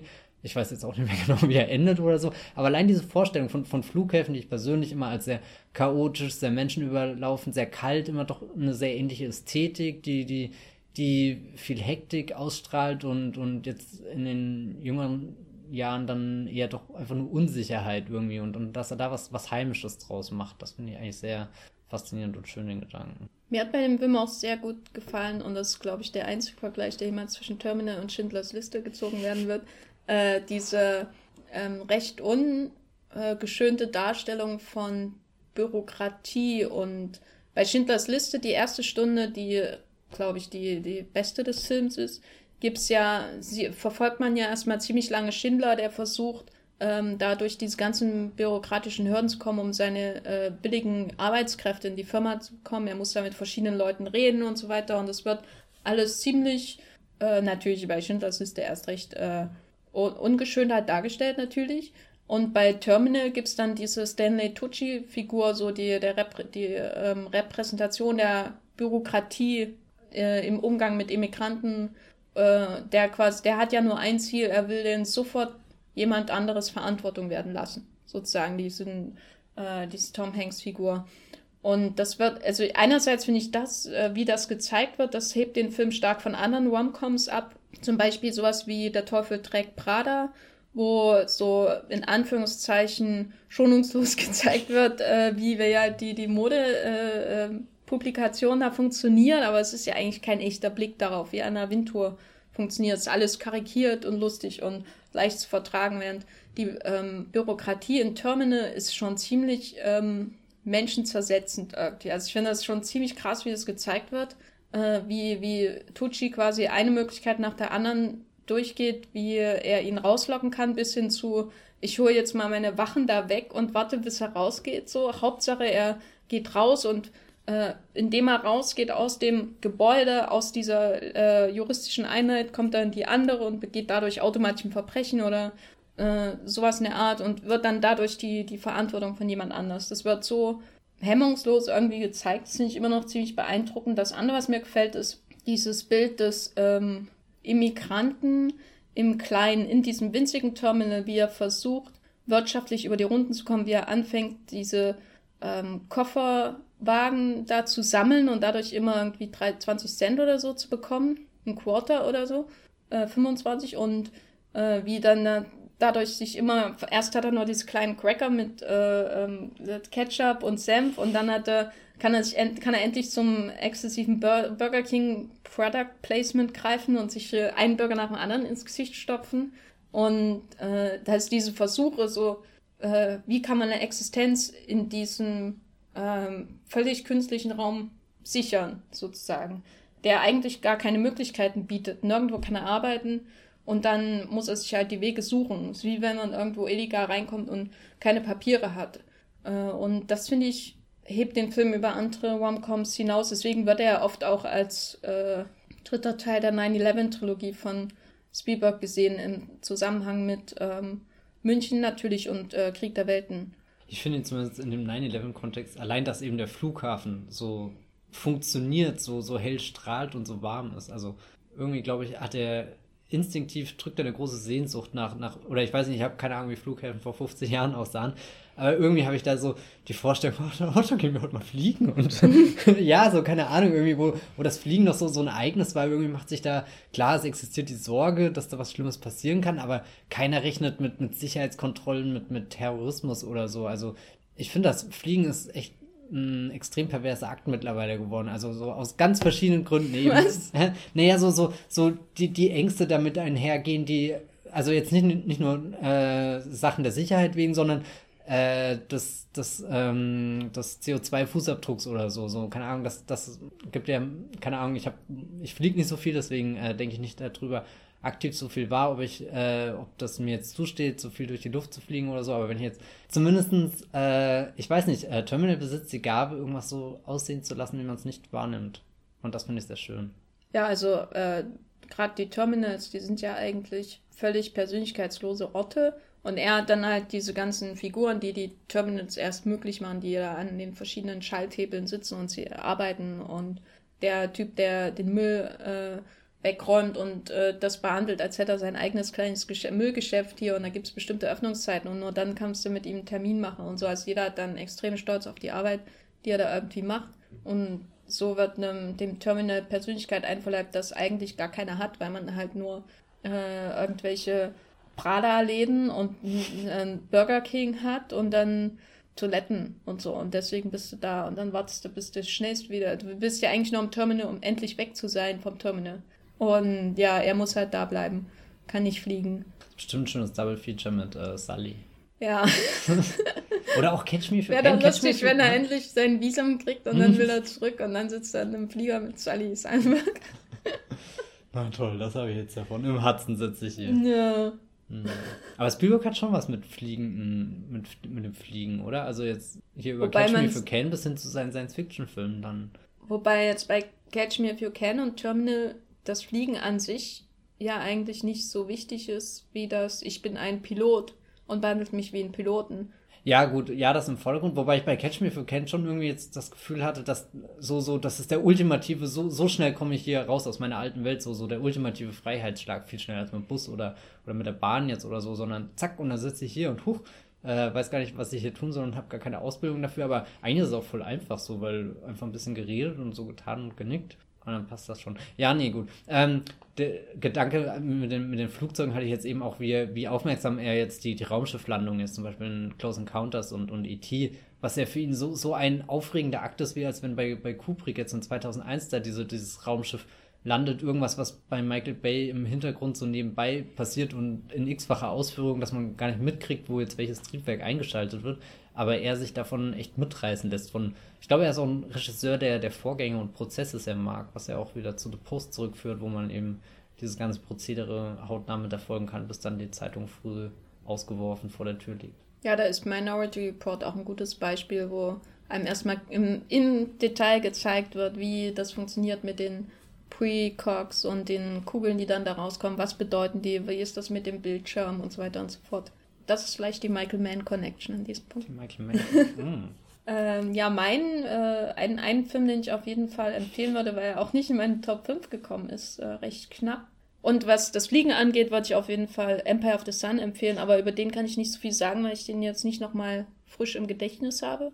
Aber das ist auf jeden Fall einer, der wächst, je öfter man ihn schaut, obwohl er damals, er ist natürlich ein finanzieller Misserfolg gewesen, aber ich würde den auf jeden Fall auch zu den kleineren Spielbergs zählen, die die großen, angeblich großen überstrahlen.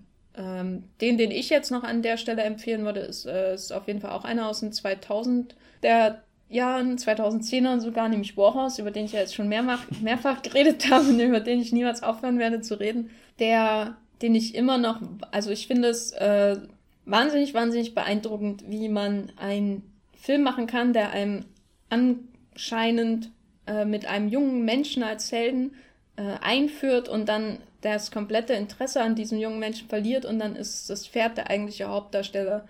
Und äh, klar, der Film wird vielfach mit, also äh, er, äh, er wird viel mit Ford verglichen und man kann wirklich da die Anleihen an, bei konkreten John Ford-Filmen sehen, zum Beispiel sowas wie How Green Was My Valley in der ganzen Darstellung von dieser Familie, die da irgendwie um die Runden kommt und um diese Klassenprobleme, die da existieren zwischen der Familie und dann dem äh, reichen David Fulis, der den Land, äh, der das Land an sie vermietet oder verpachtet und überhaupt keine Hoffnung in sie setzt und eigentlich nur will, dass sie da scheitern und so. Das kann man, da ist alles durchaus eine menschliche Geschichte, aber im Prinzip ist der Film wirklich auf das Pferd ähm, zugeschnitten auf zwei Pferde ja im Grunde. Das, die große Sterbeszene des Films ist nicht irgendein Mensch, der stirbt, sondern dieses schwarze Pferd, was äh, quasi von Anfang an dabei war, seit Benedict Cumberbatch und Tom Hiddleston zusammen in den Krieg gezogen sind, in dieser furchtbaren, furchtbaren Kriegsszene, also die, ist, die auch so den Ersten Weltkrieg irgendwie auf den Punkt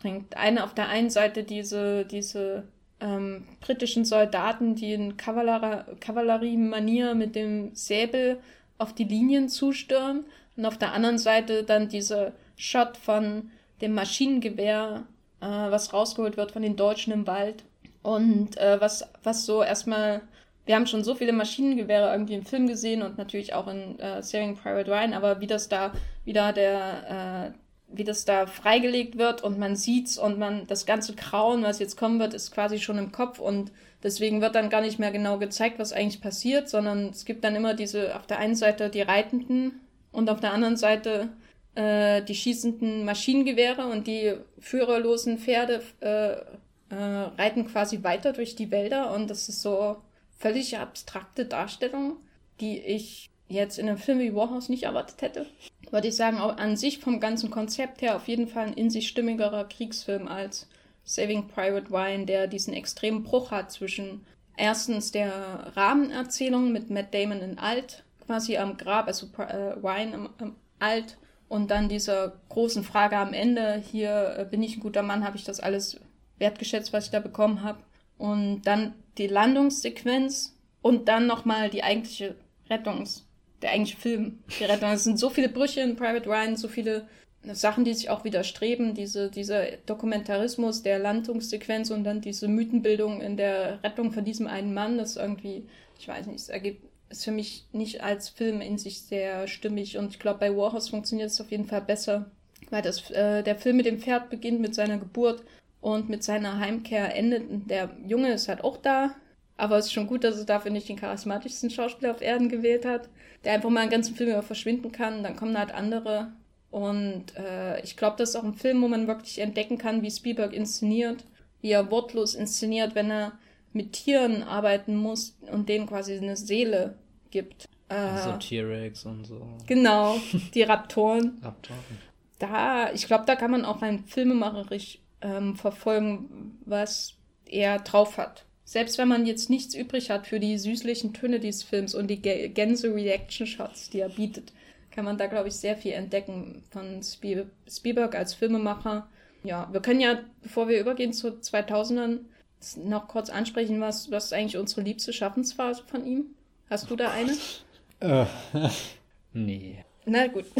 Nein, keine, ähm, nee, habe ich wirklich nicht. Ähm, Auch nicht sowas wie der Weiße Hai und Close Encounters und dann, ich glaube, 1980 oder so schon erst Indiana Jones. Das ist doch eigentlich Wahnsinn, oder? Ja, klar ist das Wahnsinn, aber jetzt würde ich auf keinen Fall hier so, so Minority Report Krieg der Welten und so hintereinander, das finde ich auch schon. Das sind zwei DVDs, die schon sehr lange bei mir direkt nebeneinander im Regal ah, liegen stehen. fünf Jahre dazwischen. Ja, aber sie stehen bei mir direkt nebeneinander im Regal. Deswegen, äh, und München, äh, die drei zusammen. Äh, nee, so, keine Ahnung.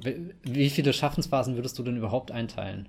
Na, ich würde erstmal ganz einfach nach Jahrzehnten zum Beispiel gehen. Ähm, ich denke, man kann einen klaren Schaffensphase jetzt von seinen ganz frühen Filmen, die, also die sind natürlich für sich irgendwie eine Schaffensphase, die Fernseharbeiten und dann Sugarland Express mhm. und Duell.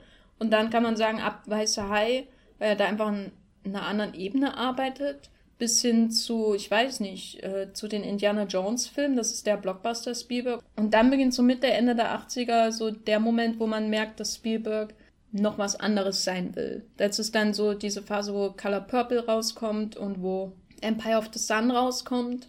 Äh, und dann führt das natürlich alles zu diesem Doppelschlag von Schindlers Liste und Jurassic Park. So dieses, ja. ich muss jetzt den einen machen, um den anderen irgendwie finden oder verkaufen zu können. Äh, Schindlers Liste hat, glaube ich, weltweit auch über 200 Millionen Dollar damals eingespielt.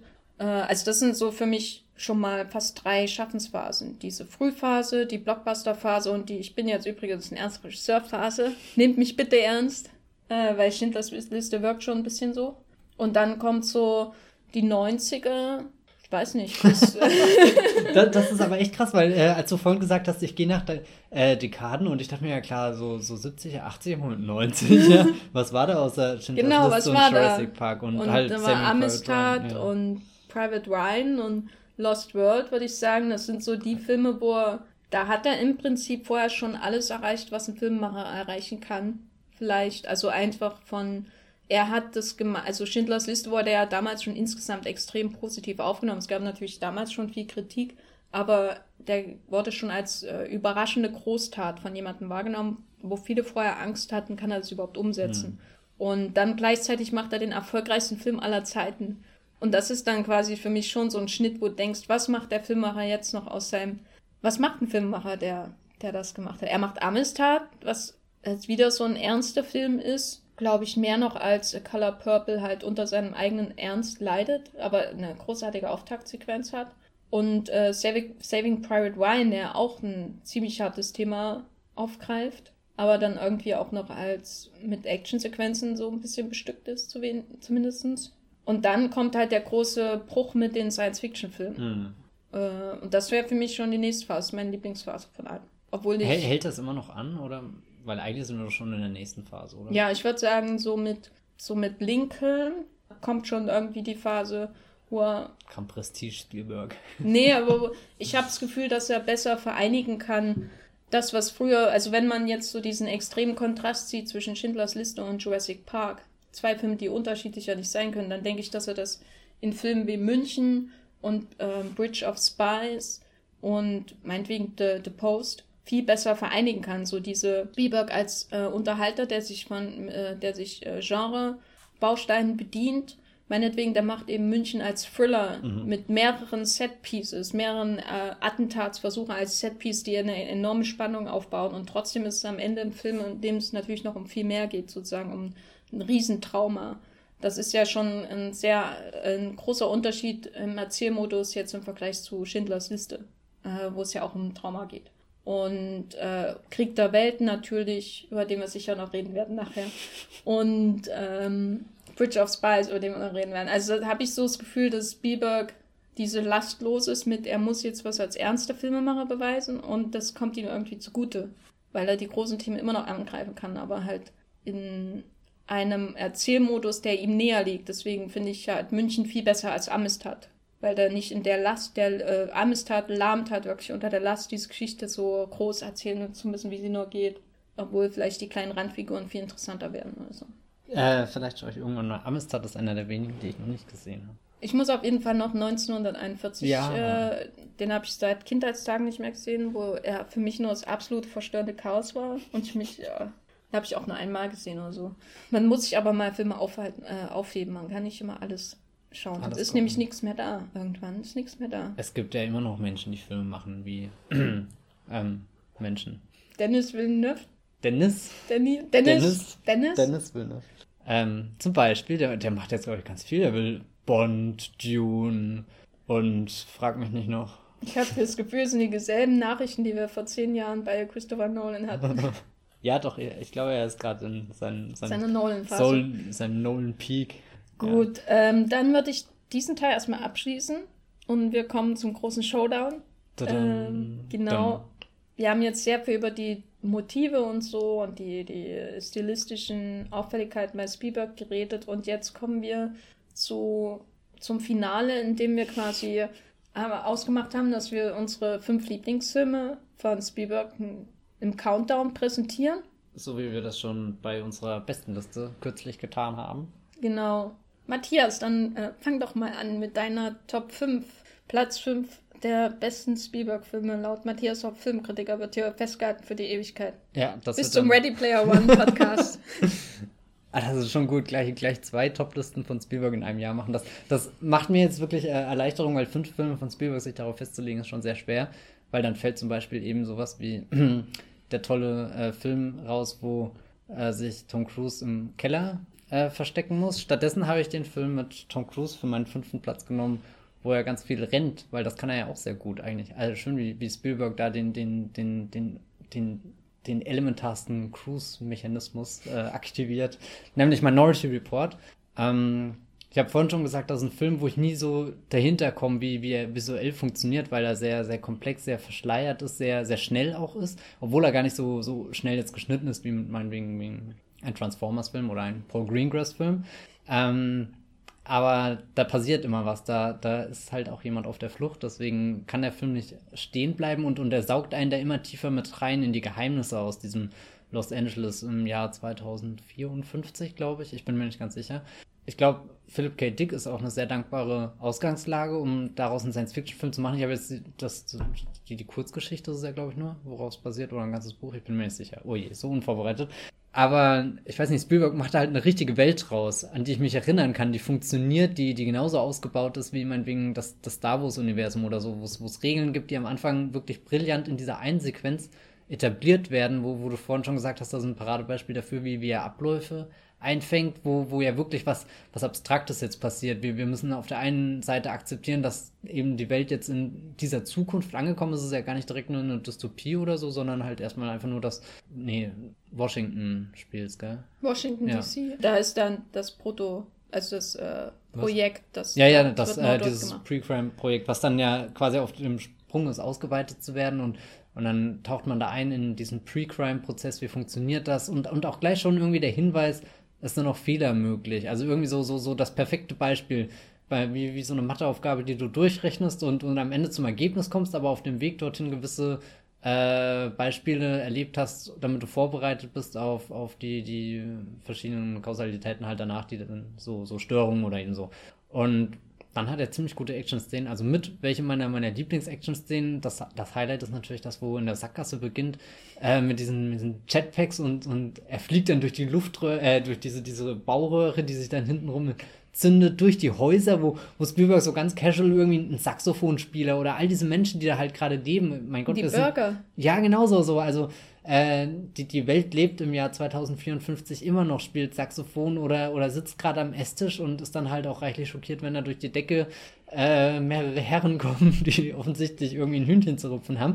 Und das es ja dann in der Fabrik, wo er in ein Auto montiert wird, besser als in jedem Transformers-Film und damit dann einfach wegfährt und, und Colin Farrell ihm erst äh, grüßend äh, draußen vor dem Lager begegnet und dann ziemlich fassungslos zuschauen muss, wie, wie Tom Cruise einfach vor seinen Augen wegdüst. Ich finde, der Film ist auch sehr vielfältig, was seine Genres angeht. Das ist nicht nur dieser Science-Fiction-Film, sondern hat dann auch so, so ein paar Film-Noir-Elemente. Irgendwie dieses Paranoia-Thriller-mäßige, Verschwörungsthriller. Ähm, ja, einfach viel, eine super spannende Geschichte. Die schaue ich mir echt sehr gern wieder an und bin gespannt, was das nächste Mal passiert, wenn ich ihn entdecke. Ich habe irgendwann mal im Blog was längeres drüber geschrieben, da kann ich mich nicht mehr so gut dran erinnern. Aber es war einer der, der Texte, wo ich zum ersten Mal das Gefühl hatte, wirklich was über Spielberg geschrieben zu haben. Also, falls den jemand lesen will, kann er das tun.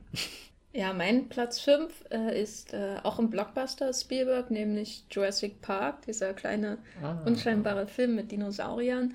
Und da denke ich eigentlich jedes Mal, das schon so oft gesehen.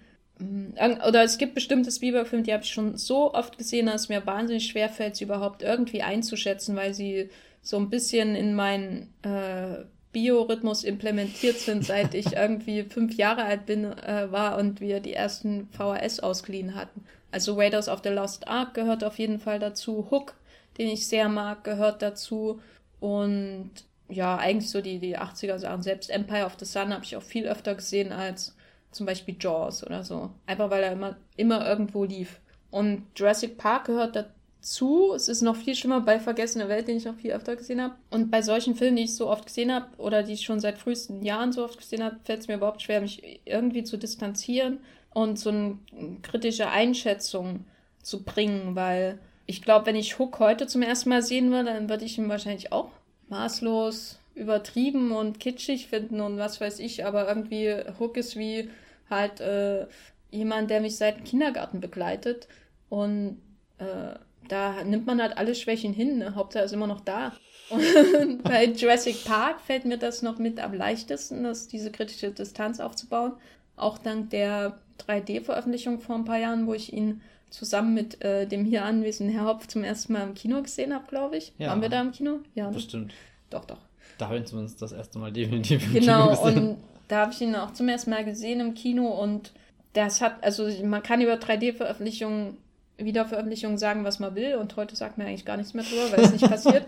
Äh, aber es hat mir wirklich geholfen, den Film nochmal neu zu entdecken und so eine gewisse Distanz aufzubauen, ihn auch als ähm, Film an für sich, in seiner ganzen Inszenierung ähm, wertzuschätzen, weil das fällt mir immer schwer, weil ich finde, das war so einer der Filme, die mich dazu gebracht haben, erst Filme irgendwie zu lieben und immer die, die Fernsehzeitung durchzugucken, was kommt denn als nächstes, was muss ich aufnehmen? Aha, der Columbo von Steven Spielberg zum Beispiel. Da ist Jurassic Park dann schuld, dass es so war damals. Und dass ich jetzt hier sitze und einen Filmpodcast mache. Und äh, bei der 3D-Veröffentlichung war mir das auf einmal wieder möglich, ihn einfach mal so als Film, so ganz entschlackt von meinen Erinnerungswurzeln, äh, die sich da drumherum geschlagen haben, zu betrachten und einfach zu sehen, was für ein unglaublich perfekter Unterhaltungsfilm es ist, der, sage ich mal, weniger Subversives versucht als meinetwegen Minority Report, der die Augen von Tom Cruise äh, rausappariert und rumfallen lässt und am Ende hat er eben andere Augen, er akzeptiert das jetzt so. Ich meine, das ist schon wesentlich härter als alles, was in Jurassic Park funktioniert, wo ein bisschen über Chaos-Theorie gelabert wird und dann hängt da der Arm von Sam Jackson rum und so ist es halt. Passiert. Aber also es ist bei weitem kein subversiver Blockbuster. Er hat auch weniger Doppelbötigkeit als meinetwegen E.T. oder eben der weiße Hai, zu dem ich einfach keine tiefe Bindung habe. Ich würde nicht sagen, dass der weiße Hai an sich ein schlechterer Film ist als Jurassic Park. Und er ist wahrscheinlich vielfältiger, aber Jurassic Park ist der, zu dem ich immer zurückkehre, weil das ist so einer der Filme, wo ich denke, müsste ich jetzt im Alien irgendwie Kino zeigen, dann wäre das auf der auf jeden Fall in der engeren Auswahl weil es halt einfach um diesen puren, diesen puren Willen zur Unterhaltung geht. Vom Horror über den, das Staunen bis hin zur Action-Szene ist da alles drin, was das moderne Blockbuster-Kino auszeichnet. Und den zweiten mag ich auch sehr, weil er halt ähm, so quasi das sadistische Gegenbild zu Jurassic Park ist.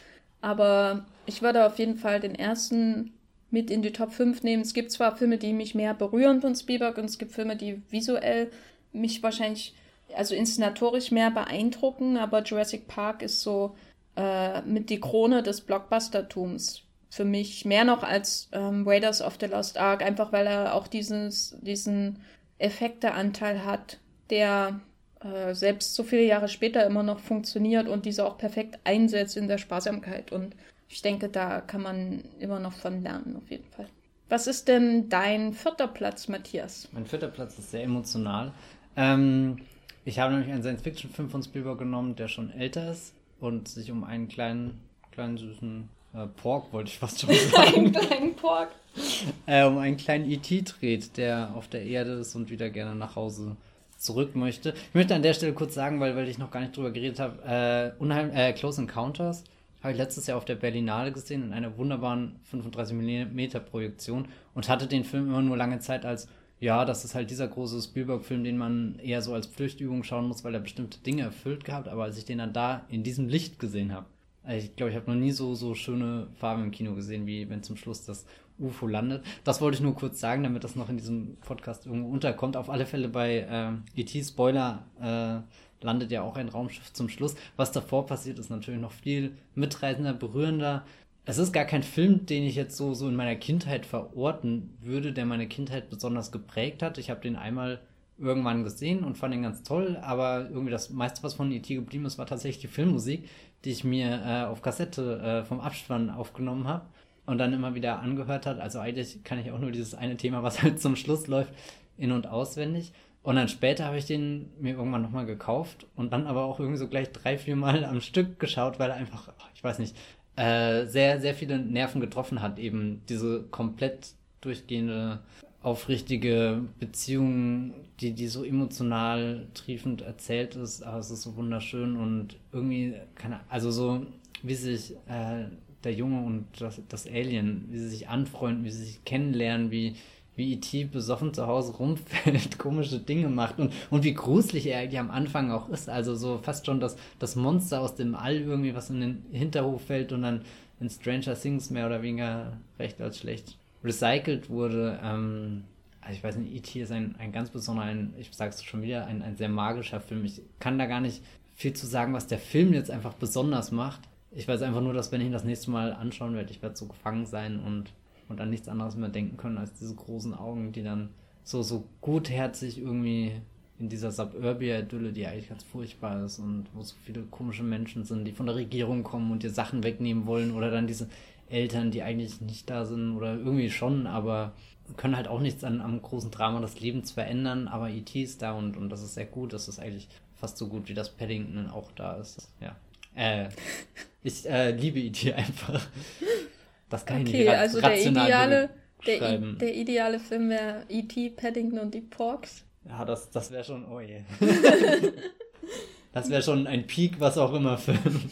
Gut, mein äh, vierter Platz äh, hat auch äh, äh quasi einen menschlichen Pork in der Hauptrolle, nämlich Tom Hanks.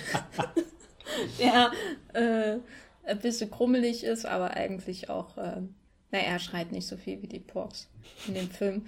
Jedenfalls äh, Bridge of Spies, der ja noch relativ jung ist, äh, ist wahrscheinlich auch verwegen, sowas in eine Top 5 aufzunehmen, aber wen interessiert diese Liste in fünf Jahren? das Wollmilchcast-Gericht würde ich verurteilen. Genau. Also für mich ist äh, Bridge of Spies, wo wir vorhin schon bei The Post drüber geredet haben, ein der ideale Film für den Moment irgendwie, weil er auch so vage ist in der Auseinandersetzung mit den großen Werten quasi von Amerika. Da ist er nicht so dezidiert auf die Gegenwart ausgerichtet wie The Post oder selbst Lincoln, aber ist für mich deswegen um ein, um ein Vielfaches effektiver. Ich mag Bridge of Spies, weil er halt mit der Tom Hanks-Figur äh, nicht so viele, nicht so ähm, Vaterkomplex behaftet ist wie andere Spielbergs in meiner Liste auch. Also er hat ein bisschen Abwechslung zwischendrin.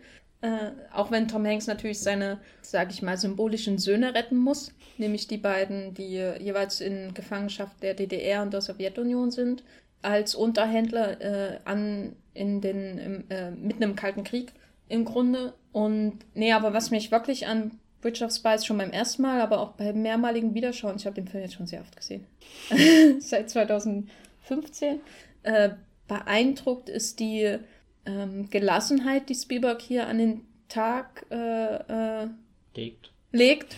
Die Gelassenheit, die Spielberg hier an den Tag legt.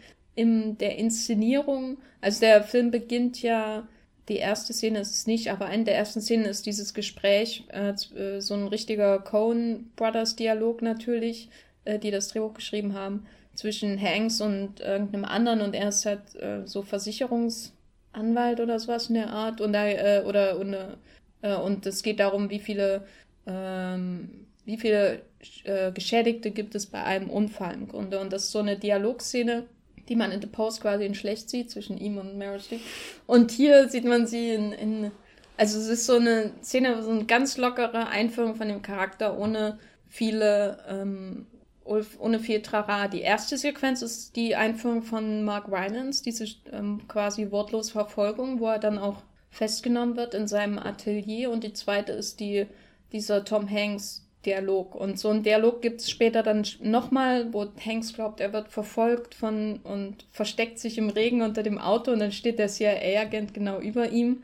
Und dann gehen sie zusammen in äh, dieses Café und Hanks ist halt Arschloch Hanks, äh, weil er sich das alles nicht gefallen lassen will. Und den ganzen Film über, da, da gibt es keine Explosion. Eigentlich passiert in dem Film so gut wie nichts von großer Bedeutung. So, es gibt wenig so diese riesen Spielberg-Szenen oder, oder Spielberg-Spektakel oder Spielberg-Light oder so. Es ist eigentlich alles sehr ruhig. Äh, Hanks ist Hanks und er trägt den Film als Ruhepol. Er ist da, selbst wenn mal geschossen wird auf seine Familie, ja, äh, ist nicht so doll, aber ist jetzt keine, kein enormer Schmerz, der da ausgedrückt wird dadurch. Und er macht dann halt seinen Job, er will seinen Job bis an den Supreme Court bringen, er macht da seinen Job und dann macht er seinen Job halt eben auch in Deutschland, ne? im geteilten Berlin, äh, wo es übelst kalt ist und er kriegt einen Schnupfen. Eins meiner Lieblingsdetails in irgendeinem Spielberg-Film, dass Hanks in dem ganzen Film eine immer schlimmer werdende Erkältung hat und Spoiler, und äh, ihm dann auch noch die Jacke geklaut wird von der ostdeutschen Banne, ist so einer der, der Spannungshöhepunkte des Films. Und das ist alles irgendwie so klein. Der Film hat kein Spektakel wirklich, außer Sebastian Koch fährt mal zu schnell und dann werden sie angehalten. Gibt es eine Szene? Und das ist so ein Spannungsmoment. Und stattdessen ist sehr viel Verhandlung, sehr viel Reden, sehr viel Schnupfen und Naselaufen und äh, ähm, auch durch dieses Kauder, Beamtenkauderwelsch in der DDR durchkommen und äh, durch diese ganzen Spielereien der sowjetischen Botschaft, wo der Fall, die falsche Familie aufgefahren wird. Und das ist alles so klein und mh, mm, eigentlich unbedeutend, obwohl es was enorm Großes gerade passiert, nämlich diese Verhandlungen mitten im Kalten Krieg, kurz vor der Kuba-Krise, äh, um das Leben von zwei Leuten. Und er drängt darauf, dass es beide sind und nicht nur einer. Und das ist, finde ich, so Spielberg im Alter, wo, also, oder im Alterswerk, wo, man, wo er nichts mehr beweisen muss. Mein liebster Spielberg, glaube ich, ähm, weil er hier eigentlich nichts beweisen will und sehr elegant arbeitet, wie, äh, ich weiß nicht, wie so ein, wie so ein Hollywood-Meister aus den 50er Jahren oder so, der das halt einfach macht. Er macht halt jetzt seinen Bridge of Spies in einer relativ kurzen Produktionszeit. Und der Film ist so unglaublich elegant. Und äh, es gibt, äh, also, ich weiß nicht, das wieder, also äh, wieder auferstandene Berlin der, dieser Zeit, dieses geteilte Berlin, das ist so ein wunderbar kalter, abstoßender Hintergrund für diese äh, elegante Wärme, die halt Tom Hanks da sowieso mitbringt und Spielberg und Mark Rylance, äh, der irgendwie immer präsent ist, obwohl er über, ich glaube, in fast drei Viertel des Films gar nicht auftaucht. Und äh, das alles aber letztendlich nur dazu führt, dass so ein, zwei Spielberg-Bilder drin sind, ähm, speziell diese Parallelisierung von Leuten, die versuchen, über die Mauer zu fliehen und erschossen werden und dann am Ende die Jungs, die ähm, spielerisch über die Zäune in New York springen und äh, Hanks ist beides mal in der U-Bahn und äh, da findet er Bilder für das, was äh, die USA ausmachen können, ähm, die ich viel effektiver finde als alles, was in The Post passiert und viel, was in Lincoln passiert an großen Reden, weil das halt alles so kleine Momente sind. Es ist äh, selbst dies, dass Leute erschossen wird, es war ein schwerer Moment, aber man sieht es oben aus der U-Bahn raus. Man ist nicht dabei, man weiß nicht, wer es ist. Hanks gehört eigentlich gar nicht dazu, er ist nur ein Beobachter und das finde ich super, dass er ähm, aus diesen vielen kleinen Momenten, die unspektakulär sind, einen der größten Wunder dieser Zeit quasi erzählt. So, so er erzählt es ja wie ein Wunder. Äh, auf Basis von einem Helden, der auch, der das einfach machen muss, weil er, weil er denkt, es ist richtig. Und das finde ich, äh, so ein Film ist mein politischer Paddington, zu dem mhm. ich äh, immer gern zurückkehre äh, im Moment. Lieber als bei The Post, oder der große Reden schwingt. In, in uh, Bridge of Spies werden keine Reden geschwungen, weil, das führt mich nochmal zurück, es zwar ein ernstes Thema ist, aber äh, als Thriller inszeniert ist. Äh, und das äh, ein, ein schnupfender Thriller. Und äh, ist für mich die, die, der ideale Spielberg, der seine ernsten Themen in Genre Film unterbringen kann. Sodass man sie immer und immer wieder gucken muss, ohne, ohne mit der, ohne großen mit dem Zeigefinger zu schwingen und zu sagen, jetzt kommt mein großes Thema oder so. Oder die, deswegen finde ich die Supreme Court-Sequenz in Bridge of Spice auch besser als die große Rede in The Post und so. Da gibt es ja auch eine Supreme Court-Sequenz. Und ich finde sie besser als die Supreme Court-Sequenz in Amistad und so, weil das, der Film nicht sagt, hier kommt die Supreme Court-Sequenz, sondern die ist dann halt da und dann geht's weiter. Also ist Bridge of Spice Peak Supreme Court, ohne richtig Peak Supreme, Supreme Court zu sein. Genau, es ist halt der, der Supreme Court ist für Hanks genauso wichtig in dem Film wie das Gespräch mit dem äh, Sekretär, der von irgendeinem so jungen deutschen Max Mauf oder so Schauspieler gespielt wird, oder wie das Gespräch mit dem Versicherungsdude am Anfang. Mhm. Also das sind alles so Stationen, die gehören halt zu seiner Arbeit, die macht er, und da wird nicht so viel Trommelwirbel drum erzeugt wie in seinen, in Spielbergs wichtigen Anfangs, in Anführungszeichen Filmen. Genau. Deswegen ist Bridge of Spice nach langen Rede, Gerede äh, mein Platz hier. Ähm, einen dieser ganz wichtigen Filme habe ich auf meinem dritten Platz, nämlich Raiders of the Lost Ark. Mir wurde am Anfang dieses Podcasts äh, sehr drohend vermittelt, dass es scheinbar nicht in Ordnung ist, mehrere Filme dieser Reihe auf die vorderen Plätze zu führen. Ansonsten wäre es ja auch ziemlich eintönig, wenn da auf einmal Indiana Jones 1 bis 4 Stunde. Ähm, insofern habe ich mich, glaube ich, für den ersten entschieden, weil das der, der aufregendste ist den dritten mag ich zwar sehr, habe ich bestimmt auch schon zigmal öfter gesehen, aber der ist eher so der, mit dem ich am meisten Spaß habe, auch mit John Connery, der ein bisschen rumalbert und so. Das ähm, verhält sich vielleicht ein bisschen hier wie, wie bei, bei Return of the Jedi, der so, so auch irgendwie dieser ultimative Star Wars-Film ist, der, der, der dich wirklich nochmal überall mit hinnimmt und alles Aufregende erleben lässt, aber ähm, Raiders of the Lost Ark ist dann doch nochmal ein Stück konzentrierter einfach. Ist ähm, Sean Connery ein Ewok? Nein, schon, nee. Aber es ist ähnlich exzentrisch und ja, er ist schwer zu verstehen. Und er hat auch so, so einen Kuschelbart und ja. so. Ähm, ja, ich weiß gar nicht. Er ist eher so, so der verpeilte Chewbacca nebendran, der über einen Pork grillt und gar nicht merkt, was er da tut. Ja, auf alle Fälle, dieser erste Indiana Jones-Film ist, äh, bei Spielberg neige ich manchmal dazu, wenn ich an der Weiße Hai denke, zu sagen, das ist ein perfekter Film. Nicht im Sinne von, es gibt einen perfekten Film, sondern den finde ich einfach super effizient, vielleicht um das Wort zu verwenden. Sehr effizient inszeniert, da, da passt alles. Ich wüsste nicht, wo ich eine Szene kürzen würde, ich wüsste nicht, wo ich was dazufügen würde. Ich habe so, so ein komplett befriedigtes Gefühl, wenn ich den Film gesehen habe. Der hat in dem Moment alles richtig gemacht, was der weiße Hai richtig machen kann und keine Ahnung noch. Und Raiders of the Lost Ark ist das irgendwie für mich als, als Abenteuerfilm jemand, der, der so, so komplett reingeht in dieses Setting durch die, die, die Pyramide am Anfang rennt, wo, wo der, wo der, der Riesenfelsklotz, ich wollte gerade sagen, Ball zurückkommt. Cool. Und äh, ich weiß nicht, und, und dann, dann einfach immer weitergeht. Und jedes Mal, wenn ich ihn schaue, bin ich gespannt und, und weiß ehrlich gesagt nicht, wie er, wie er weitergeht, weil, weil ich erneut mit, mit Harrison Ford Schweiß, äh, Schweiß, voll, voll Schweiß im Angesicht, was auch immer. Er schaut ja immer sehr, sehr, sehr bemüht und angestrengt und irgendwie gelingt es ihm dann doch. Und, und er hat auch viele dieser Momente, wo, wo, das, wo ich das Kino so richtig physisch wahrnehme, wenn, wenn irgendwie so, so eine Tür runtergeht und der, der Arm ist noch fast drin und er kommt trotzdem noch durch oder so. Ähm, das ist einfach sehr aufregend, das zu schauen und kann, er sieht wunderschön aus. Ich habe den alle vier jetzt äh, letztes Jahr nochmal zufällig gesehen, weil sie auf diesem einen Streaming-Anbieter zur Verfügung waren. Und da bin ich auch zum ersten Mal nach Screenshots durchgegangen und das meinte ich vorhin mit, Spielberg hat nicht diese, diese großen Bilder, die rausstechen oder so. Manchmal, wenn ich einen Film im Kino sehe und weiß, genau, das, das ist die Szene, die ich mir später als, als äh, Wallpaper irgendwie hinten auf den Desktop legen werde oder so. Während bei Indiana Jones gibt es für mich nicht das, das Bild, was den Film perfekt zusammenfasst, sondern ganz viele vom, vom Sand, von, von den Menschen in ihren Kostümen oder so. Dann gibt es natürlich so einzelne kleinere, herausragende Momente, die man schon zitieren kann, wie etwa, wenn er diesen Dude mit seinem, seinem Säbel einfach erschießt. Und wahrscheinlich sind die Filme ja auch ein bisschen nicht mehr so, so, so aktuell, was, was gewisse politische Ansichten angeht oder so. Ähm, aber ist schon einer meiner, meiner liebsten Spielberg, selbst wenn ich ihn gar nicht so oft gesehen habe, aber freue mich immer, wenn ich wieder zurückkehren kann. Ja, mein Platz 3 ist ähm, München. äh, ich bleibe bei den Post-2000ern ganz. Äh, und über München habe ich ja schon recht viel geredet in dem Podcast, deswegen mache ich es kurz. Ich finde, es ist äh, einerseits Spielberg auf der, Höhepunkt, auf der Höhe der Inszenierung, in Zusammenarbeit natürlich mit seinem Team, was die Spannungsmomente im Thriller und die verschiedenen Set-Pieces äh, angeht, also die verschiedenen Attentatsversuche, die von wir erschießen irgendjemanden im, äh, im Hausflur bis hin zu komplizierten Bombenmechanismen, missen, missen, Bombenmechanismen in der Matratze führt. Und das ist man, also ist schon aufgebaut in dem Sinne wie ein Thriller und es gibt diese verschiedenen Sachen und es geht mehr und mehr schief und dann wird das Team dezimiert und so.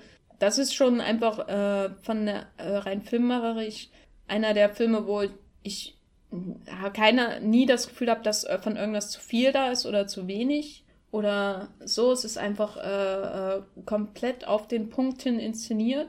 Und andererseits ist für mich einfach, wie gesagt, so mit eines der besten Beispiele von Spielberg, der irgendwas aussagen will, der natürlich nicht vor offensichtlichen Bildern jetzt zurückschreckt. Also diesen, ähm, der letzte Shot ist natürlich das World Trade Center. Das ist halt Spielberg und Spielberg ist wahrscheinlich der einzige Mensch, wo ich es akzeptieren würde, dass er das macht. Und das finde ich auch okay, äh, weil der ganze, also der ganze Film halt als ähm, Auseinandersetzung mit Rache und nicht nur Rache zu, verzerrt irgendwie einen persönlichen Menschen, sondern äh, Rache eines ganzen Landes irgendwie an eine, in eine, äh, die in eine Spirale führt. Man muss immer den Stellvertreter des Stellvertreters des Stellvertreters umbringen und das wie, wie Rache äh, so, oder diese gesamte Schuld, die man auf seine äh, Schultern nimmt für ein Land, auch äh, einen irgendwie zu äh, erdrücken versucht, bis man gar nicht mehr in dem Land leben kann. Es ist so, so hart äh, dargestellt äh, für ein Genre, wenn man jetzt denkt, ein Rachefilm, da haben wir ja schon zig gesehen und einige meiner Lieblingsregisseure haben auch viele Rachefilme gedreht, aber so wie in äh, München die Person, also anhand von Eric Banners Figur quasi die kollektive Rachegelüste eines Volkes äh, exorziert werden, äh, nicht exorziert, die werden ja quasi imprägniert in ihn hinein, bis hin zum äh, Blut, das an seinen Händen klebt und dieser Furcht, die sich dann gegen ihn wendet, was, wenn die anderen Rache an mir ausüben für die Taten, die ich für mein Land begangen habe. Und das nimmt er alles mit nach äh, New York und das ist so hem, also so, so äh, einerseits sehr präzise inszeniert, aber andererseits auch ohne jede Scheu jetzt einfach mal auf dem, äh, einfach mal zu sagen, na jetzt guckt mal, was ihr angerichtet habt, ne? Also der ganze Film ist ein einziges, jetzt guckt mal, was ihr angerichtet habt an bestimmte Personen und Länder äh, auf der Welt, weit über Israel hinaus und äh, das ist was, was ich bei Spielberg mag, äh, was nicht immer funktioniert, aber bei München funktioniert es sehr gut, weil es eben im Thriller-Gewand geschieht. Ist quasi so das Idealbild von populärer Unterhaltung, die politisch sein will. Äh, anders als The Post, den ich hier nochmal disse. Ich finde zumindest, also München finde ich auch sehr stark und er hat mit die tollste Verwendung einer Luftpumpe und einer Milchflasche. Das sind echt so zwei, zwei Bilder, die haben sie so eingebrannt und wenn ich mal irgendwann einen Film mache, dann könnt ihr davon ausgehen, wird eine Milchflasche irgendwann mal zerschellen, wenn jemand mit einer Luftpumpe erschlagen wird. Ja. Gut. Na, ach komm, das ist wirklich großartig. Ja. ja. Was ist dein zweiter Platz, mein zweiter Matthias? Platz. Äh, in meinem zweiten Platz macht sich Laura Dern zusammen mit Jeff Goldblum und Sam Neill auf Dino-Jagd und äh, sie fangen einen ganz großen Dino, selbst wenn sie nicht drüber und drunter können nicht. Ähm, ja, Jurassic Park, du hast vorhin schon sehr viel dazu gesagt. Ähm, als ich den damals in 3D mit dir im Kino gesehen habe, das war ich habe den auch mehrmals dann noch gesehen, weil das war so ein Moment, wo ich dachte, oh Gott, der läuft jetzt im Kino, wer weiß, wann du den jemals wieder im Kino siehst, den musst du jetzt so oft dort sehen wie, wie möglich. Und das ist einfach so ein riesengroßer Film, den, den mache ich an und denke mir meistens, ja, es ist ja eigentlich nur, nur Jurassic Park 1 so. Also so, er ist nicht mal der spektakulärste Teil der Reihe, aber es ist dann doch der, der stimmigste, der, der, der am Ende den, den meisten Eindruck hinterlässt, der am größten wird, der ähm, auch mit seinen Figuren sehr schön funktioniert und nicht nur Attraktionen eben zeigt und, und irgendwie, je länger man über diesen Film nachdenkt, desto, desto schöner formt er sich so als, als Blockbuster-Produkt, als, als Film, der sich selbst schon innerhalb des Films rekapituliert, dadurch, dass eben verschiedene Themen wie, wie die, angefangen bei diesem Schöpfungsding bis hin zu das Leben findet immer einen Weg bis hin zu zum schon im Film vorgestellten Merchandise, was was irgendwie so ganz casual rumsteht äh, und und und eigentlich schon schon während dem Film an den Zuschauer verkauft wird, weil sie aktiv äh, äh, Bestandteil dieses dieser dieser Reise in den Dschungel oder beziehungsweise auf die auf die Insel erstmal ist und so. Ähm, nee, ich, ich kann mir sehr schwer vorstellen, dass, dass dieser Jurassic Park irgendwann mal altern wird, irgendwann mal jemanden nicht beeindrucken wird in, in dieser dieser Gewalt, wenn, wenn das Beben kommt und die Ziege fast so erschrocken schaut wie die Gans in Warhorse. Oder Aber noch, noch fast. Die Gans ist wesentlich besser. Ja, ich würde fast sagen, dass die, dass die Gans bei Warhorse so judgmental ist wie die äh, Fischen in The Last Jedi. Wenn die Ziege denkt sich halt einfach nur, oh fuck. Und dann kommt der T-Rex und, und dann geht's los. Jetzt müssen wir alle auch noch dabei zuschauen, was passiert. das ist furchtbar. Ja, nein. Und vor allem ist Jurassic Park ähm, so ein schlichter Film, der, der seine natürlichen Farben hat. Ähm, das fällt mir heute, also im gegenwärtigen Blockbuster-Kino sehen ja Filme sehr selten so aus, wie man sie wahrscheinlich filmen würde, einfach weil es ganz neue Wege gibt der, der Farbkorrektur oder was auch immer. Äh, und was ich gar nicht schlimm finde, weil manchmal sieht das auch richtig äh, stark aus. Aber irgendwie Jurassic Park hat, obwohl er so viele Spezialeffekte für seine damalige Zeit hatte äh, und so viele auf dieses wir, wir sehen was, was es nur im Kino zu sehen gibt, geht, zeigt er eigentlich doch sehr viel Natürliches. Er zeigt nämlich, wie, wie Sam Neill und Laura Dern zusammen Skelette ausbuddeln, was vielleicht die tollste Szene der Welt ist. Und irgendwie so, so, wo, keine Ahnung, Indiana Jones schon diese romantische Vorstellung vom, äh, vom Professor, der heimlich seine aufregenden Abenteuer macht, ist eher so Jurassic Park, die, die Vorstellung von, von dem Pantologen, der, der sein, sein mega Abenteuer auch noch erlebt. Also am liebsten, äh, mein Berufswunsch wäre, Dr. Ellie Settler zu werden irgendwann. Paläobotanikerin. Ja, wenn, wenn das der Begriff ist. Nee, das ist schon mit einer der coolsten Filmfiguren. Also es war auch damals die Zeit, als ich hier Blue Velvet und den im Doppelschlag zusammen, das ist schon äh, Peak Dern. Pika als Dave. Space Dern. Ich finde Space Dern ja auch sehr überragend, aber also ich glaube, mehr als, als Jurassic Park und die, die Lynch-Filme, die sie gedreht haben, mehr Dern geht leider nicht. Also schon, schon allein, vielleicht ist Laura Dern auch der heimliche Star des Films und gar nicht der T-Rex, der am Ende dann ein bisschen traurig dasteht, als der Jurassic Park da um ihn rum ein bisschen zusammenbricht und sogar dieses große Banner da einfach an ihm runterfällt und, und dann ist irgendwie alles vorbei und traurig und, und auch nicht, weil die John Williams Musik ist immer noch da, um uns zu trösten. Das ist ein. Das ist jetzt sehr deprimierend. Ja, Matthias. sehr deprimierend. Ich will gerade unbedingt Jurassic Park schauen. ja, was ist dann dein zweiter? Ja, was super aufmunternd ist, nämlich AI, Artificial Intelligence, in dem ein kleiner Junge nicht geliebt wird. Und er will unbedingt lieben und dann sieht er, äh, wie, wie Menschen seine Artgenossen brutalst umbringen, schmelzen, verbrennen, zerschlagen und was weiß ich. Da hat man da richtig Spaß. Läuft bei ihm. Gut. Das war mein Beitrag zu AI. äh, ich kann jetzt gar nicht, ich, ich weiß, ich finde über AI reden irgendwie schwer. Ich ist jetzt nicht mein persönlicher Lieblings-Spielberg, aber ist, glaube ich, so einer, wo ich sagen könnte, bis, äh, wo ich bis an die Grenze zur Objektivität sagen könnte, das ist ein, einfach einer der besten Filme, die er je gemacht hat. Deswegen muss er in meine Top 5. Und neulich habe hab ich ihn auch nochmal geschaut und da äh, hat er mich auch wieder tief berührt und darüber hinaus ist einfach ein, ein, also ein, ein unglaubliches Werk einfach in diesem, also äh, ich, ich weiß nicht, diese ganzen Kubrick-Vergleiche, die damals naturgemäß aufkamen, hin oder her, das ist einfach äh, auch für Spielberg ein Werk, ein Werk, wo er viele Themen aus seinem Werk aufnimmt und das äh, geradezu radikal weiterdenkt, was es bedeutet, äh, ein Kind zu sein, auf der Suche nach seinem verlorenen Vater. Äh, die Mutter hat es ausgestoßen und äh, es ist so auf der Suche nach Liebe und gerät in eine Welt, in der es selbst nur äh, zur ähm, Zerstörung, zur Belustigung der Massen quasi taugt. Das ist so deprimierend und so niederschmettern. Also der Film ist ja voller einfach nur niederschmetternder Szenen und dann mittendrin diese Einstein-Figuren-Ding, das alle Fragen beantwortet. Naja. Und äh, Jude Law. Ich kann auch nicht verstehen, warum jetzt alle von, von der von Pete Jude Law reden, wenn er damals schon hier Hey Joe, what do you know? naja, ist das nicht der, der Spruch immer hier? Ja, ja. Hey Joe, what do you know? Äh, ja, Peak Law war eindeutig damals, auch in Talented Mr. Ripley und so. Ähm, nee, also AI ist für mich so die, die Kulmination von allem, was Spielberg in seiner Auseinandersetzung mit Kindheit und äh, zerstörten Familien äh, vorher ausgezeichnet hat. Also was, ja, was man ja in E.T. hat und äh, in vielen, vielen anderen Filmen, gerade in seiner Frühphase natürlich, aber auch dann in äh, Hook äh, und so weiter und AI kommt das alles irgendwie in regelrechter Perfektion zusammen. Früher hatte ich immer so ein Problem mit diesem endlosen Ende und so, aber hast du eben den Kopf geschüttelt? ähm, genau, aber jetzt bei, bei erneuter Sichtung wirkt das wie ein ganz natürlicher Schluss nach dieser Odyssee. Und ich kam immer noch nicht drauf klar, dass man sieht, wie Haley Joe Osman versucht, den Film Selbstmord zu begehen. Und der Film kam wahrscheinlich ab 12 in die Kinos damals, ne?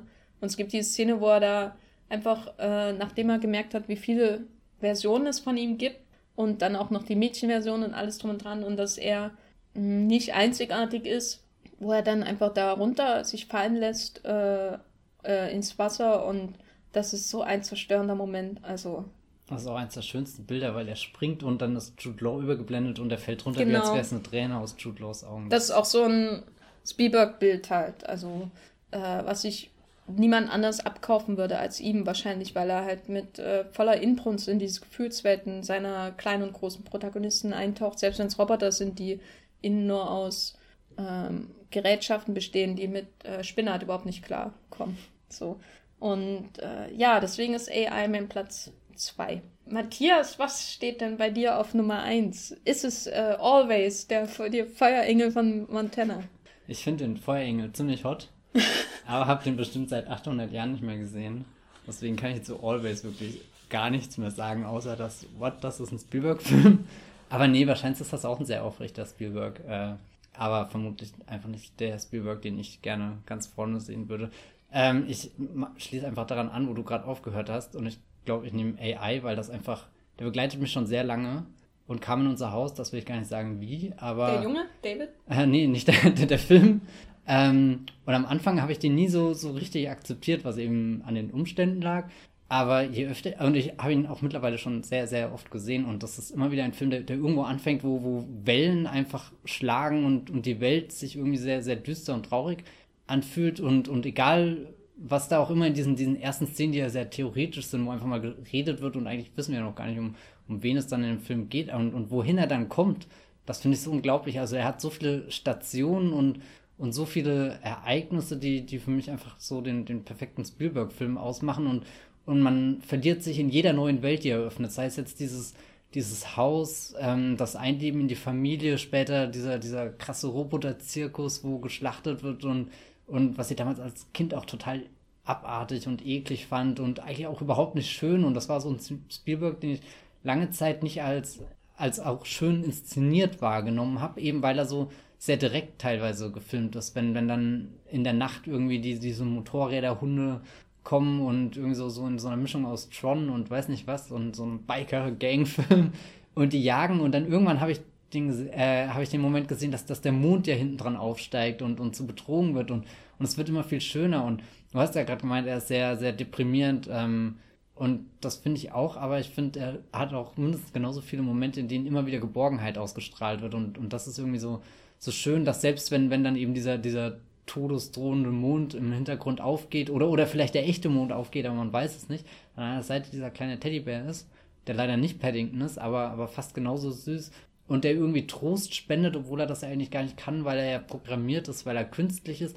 Und der Film dann aber in seinen, seinen Themen so weit denkt, du hast gerade gesagt, er überlegt sehr viel über die Kindheit oder so, aber natürlich auch viel über so, so andere existenzielle Dinge, die dann mit dem, mit dem Science-Fiction-Kontext kommen, mit der künstliche Mensch, der, der am Ende das Einzige ist, was übrig geblieben ist überhaupt von der Menschheit und was dann quasi, der ja dann irgendwo doch zu seinem Jungen geworden ist, der er immer werden wollte. Wie, also es ist auch ein sehr schöner Märchenfilm, der, der diese klassische Märchenreise auf sich nimmt und, und dabei Gefahren und Herausforderungen und bösen Rittern, die irgendwie dich töten wollen oder dich auch mitnehmen, gar nicht aus, aus noblen Aspekten vielleicht, aber dann auf dem Weg dorthin kennenlernen, bis sie dann weinen, mit dir weinen, durch dich weinen.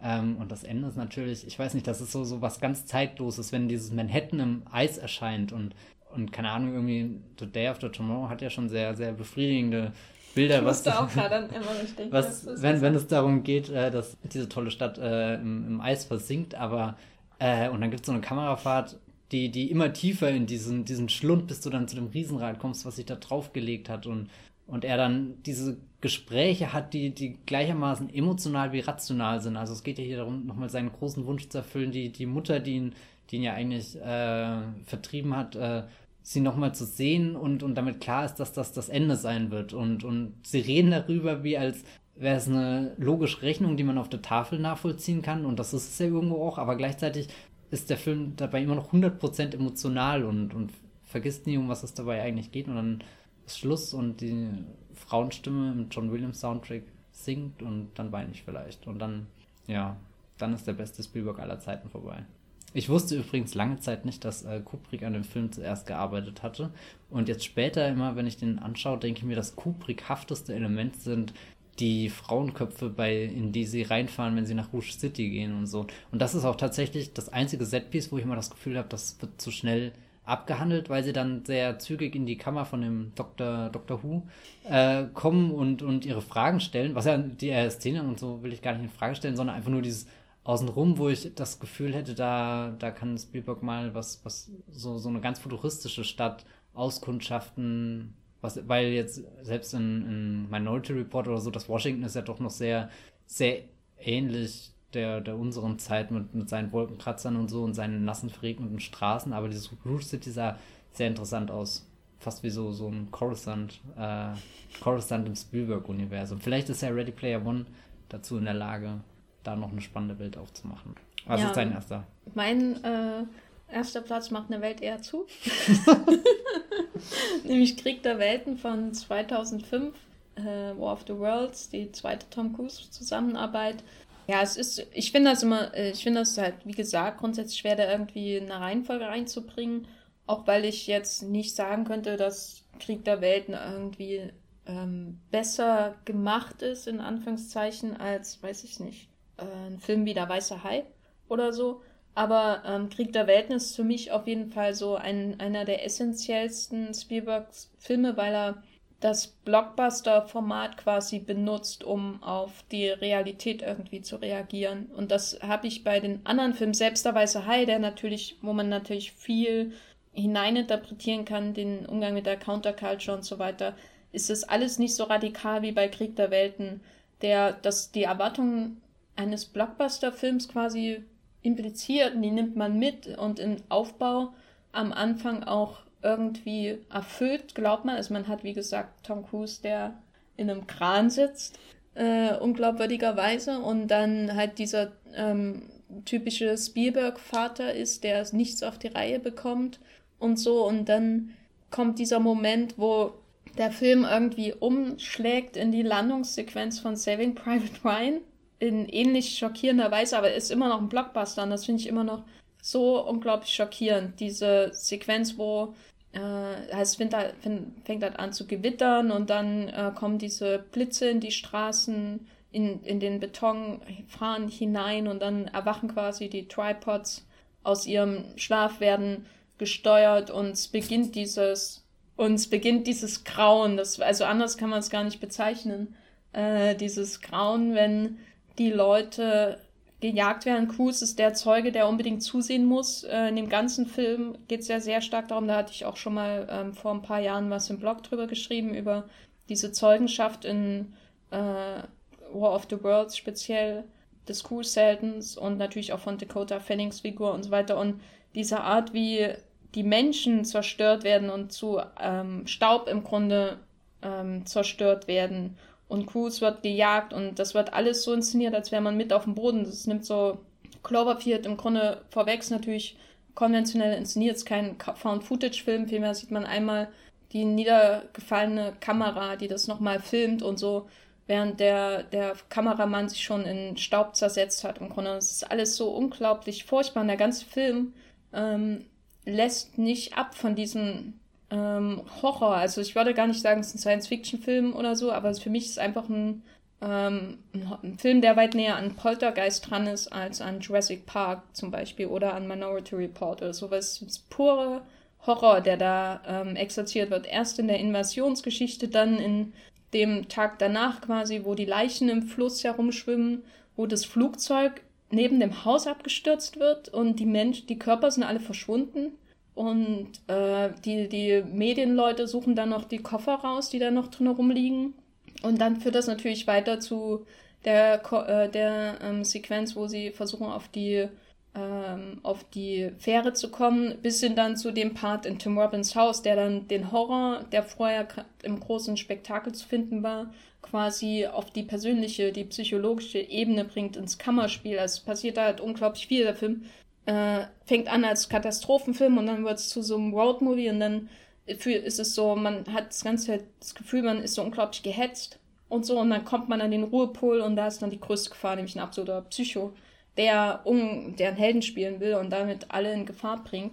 Und das macht ihn so abwechslungsreich und gleichzeitig hat man diese ganze Zeit dieses unglaubliches Gefühl dieser, dieser Angst und dieser, dieses Verfolgtseins und dieses Horrors einfach vor dem, was da oben ist und vor dem, was sich dann menschlich gesehen im Keller verbirgt. Ich finde das ähm, immer noch wahnsinnig beeindruckend, wie er das umgesetzt hat, äh, wie er quasi verschiedene Stilmittel aus seinen früheren Filmen verwendet oder also wie gesagt, wie er diese, Unna äh, diese Nahbarkeit von der Landungssequenz in Private Ryan benutzt, um die Landung der Aliens zu zeigen, in, aus dem Kriegsfilm in Omaha quasi zum fiktionalen Katastrophen-Thriller äh, irgendwie in New York 2005 und dann gleichzeitig seine Familie drin hat, die zerstört ist.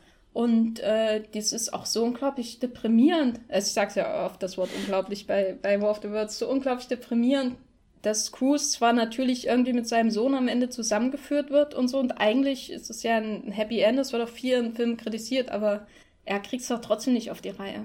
Weil das, das Happy End ist im Grunde, ist die, Dakota Fanning endlich in die Arme von ihrer Mutter äh, äh, rennt und äh, ihrem Vater los ist. Dass die Mutter, die, die, dass der ganze Film wirkt wie äh, der absolute Horror und dann kommen sie nach äh, Boston, in welche andere Stadt sonst.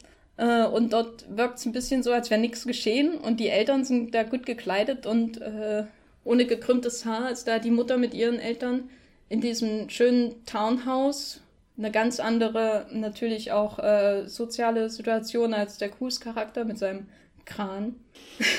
und, und das wirkt so, als wäre das so dieser, als hätte er den ganzen Kampf von einem Vater, der nichts auf die Reihe bringt und wenigstens ein bisschen auf die Reihe bringt, äh, als, als Invasionsthriller mit 9-11-Referenzen gedreht, um dann zum Ziel zu kommen und Dakota Fanning ist froh, bei ihrer Mutter zu sein und der Vater nennt ihn zum ersten Mal Dad und dann ist der Film vorbei und denkst nur, ja, das wird aber jetzt nichts mehr mit denen. und, und das wahrlich groß deprimierende ist natürlich, dass äh, rein storytechnisch wie auch in der Vorlage natürlich die Menschen, die Menschen können ja, haben ja eigentlich nichts ausgerichtet. Ne? Die Natur macht sie kaputt, äh, die große Invasion, und das ist auch ein vernichtendes Urteil gegenüber diesem sag ich mal, Rachegedanken, der in München, also Munich, natürlich noch viel weiter ausbuchstabiert wird. So, dass die, alles, was die Menschen probieren, äh, scheitert. Alles, was bleibt, ist die Flucht. Man wird nur noch auf die, sich selbst zurückgeworfen und äh, das, das, die rudimentärsten Moleküle des, des Zusammenhalts, die Familie, die hier gebrochen ist. Und äh, das ist schon alles ziemlich, also wirklich harter Tobak. Kannst du dich nochmal deprimiert sein? Ja, nee, also ich bin, äh, äh, ich habe den jetzt auch mehrmals gesehen und äh, ich bin da jedes Mal sehr, sehr schockiert. Es ist ein Film, wo ich noch mehr Angst habe, ihn zu schauen, als meinetwegen Schindlers Liste oder so, der eine viel offenere Brutalität natürlich zeigt und äh, Krieg der Welten, äh, dadurch, dass er einen erst so einlullt mit diesem ganzen Spielberg-Blockbuster und dann eine Alien-Hand auf dem Planetenposter das ist alles so cheesy und jetzt kommt der große Invasionsfilm und wir haben ja alle Emmerichs durchlebt, dann werden wir den auch durchleben. Und dann kommt so ein absoluter Horror und Albtraum, äh, in, inklusive ähm, die schönen Weiten aus John Ford Filmen sind jetzt alle blutrot getränkt mit diesen Wurzeln von den Aliens. Das sind so furchtbare Bilder des Grauens. Da muss man gar nicht über 9-11 anfangen, um den Film so grauenhaft zu finden. Aber ich denke, er äh, findet auch ein sehr gutes Bild für die Zeit, würde ich sagen. 2005 war vor allem die Nachwirkung, weil es geht ja wirklich um das Trauma das, was man gesehen hat, was man, man auch dieses Mediale, man muss unbedingt hingucken, da ist es wirklich oft äh, auffallend in dem ersten, in der, in dem, in der ersten Invasionsszene, wie Tom Cruise einfach nicht wegrennen kann wie alle anderen, sondern er versteckt sich immer hinter Autos, er muss zusehen. Und da kann man natürlich dann Parallelen ziehen zu den Leuten, die vor CNN saßen und nicht wegschalten konnten und so. Und äh, ja, wirklich ein grausamer, grausamer Film. Schaut ihn euch an, bewertet ihn neu, ich kann ihn nur empfehlen. Kriegt Hat da Welten. Alle Fälle die Peak Tom Cruise schmiert äh, Erdnussbutterbrote-Szene. Ja, und dann, ich habe eine Erdnussallergie. Ach, ich liebe das Ding. Das ist und so fies, ey, so fies. Und mein allerlieblings Matchcut der Filmgeschichte, wenn der rote Planet schwarz im Universum verschwindet und dann übergeht in die rote Lampe in New York. Das ist vielleicht eines der schönsten Bilder in einem hm. Spielberg. Gut, dann haben wir unsere Top 5 äh, zusammengefasst. Das war der 30. Wollmilchcast zu Ehren von Steven Spielberg und The Post, der als die Verlegerin, Verlegerin am 22. Februar in Deutschland startet. Matthias, wo kann man dir denn sonst noch folgen? äh, in deinen ausschweifenden Spielberg-Screenshot-los Lobpreisungen. Achso, ja, da müsste auch Tumblr gehen. Da ist aber, also ein E mehr, als eh schon im Twitter-Namen ist, nämlich Bibelbrox mit vier E's, glaube ich. Aber auf Twitter reichen drei und auf Movieplot reichen zwei. Und im Blog müsst ihr eh für Tor schreiben können und dabei wünsche ich euch viel Spaß. und Jenny, wo, äh, wo, wo bist du so im Internet? Ja, hauptsächlich bei Moviepilot, manchmal bei The Gaffer und bei Twitter äh, als ähm, Gafferline ohne Spielberg. Leider. Spielberg Gaffer. Genau.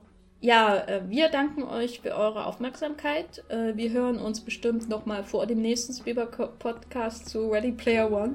Ich hoffe doch, oder? Ja.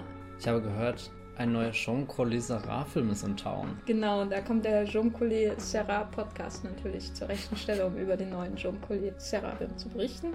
Wir hören uns auf jeden Fall wieder und wünschen euch noch viel Spaß. Tschüss. Ciao.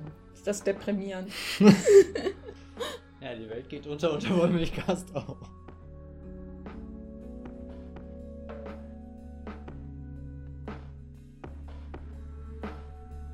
Der Wollmilchcast wird produziert von Jenny Jecke und Matthias Hopf. Unser Intro und Outro stammt aus dem Song Slam Canto von Kai Engel. Ihr könnt unseren Podcast bei allen gängigen Apps abonnieren und wir freuen uns über Kommentare und Bewertungen auf iTunes.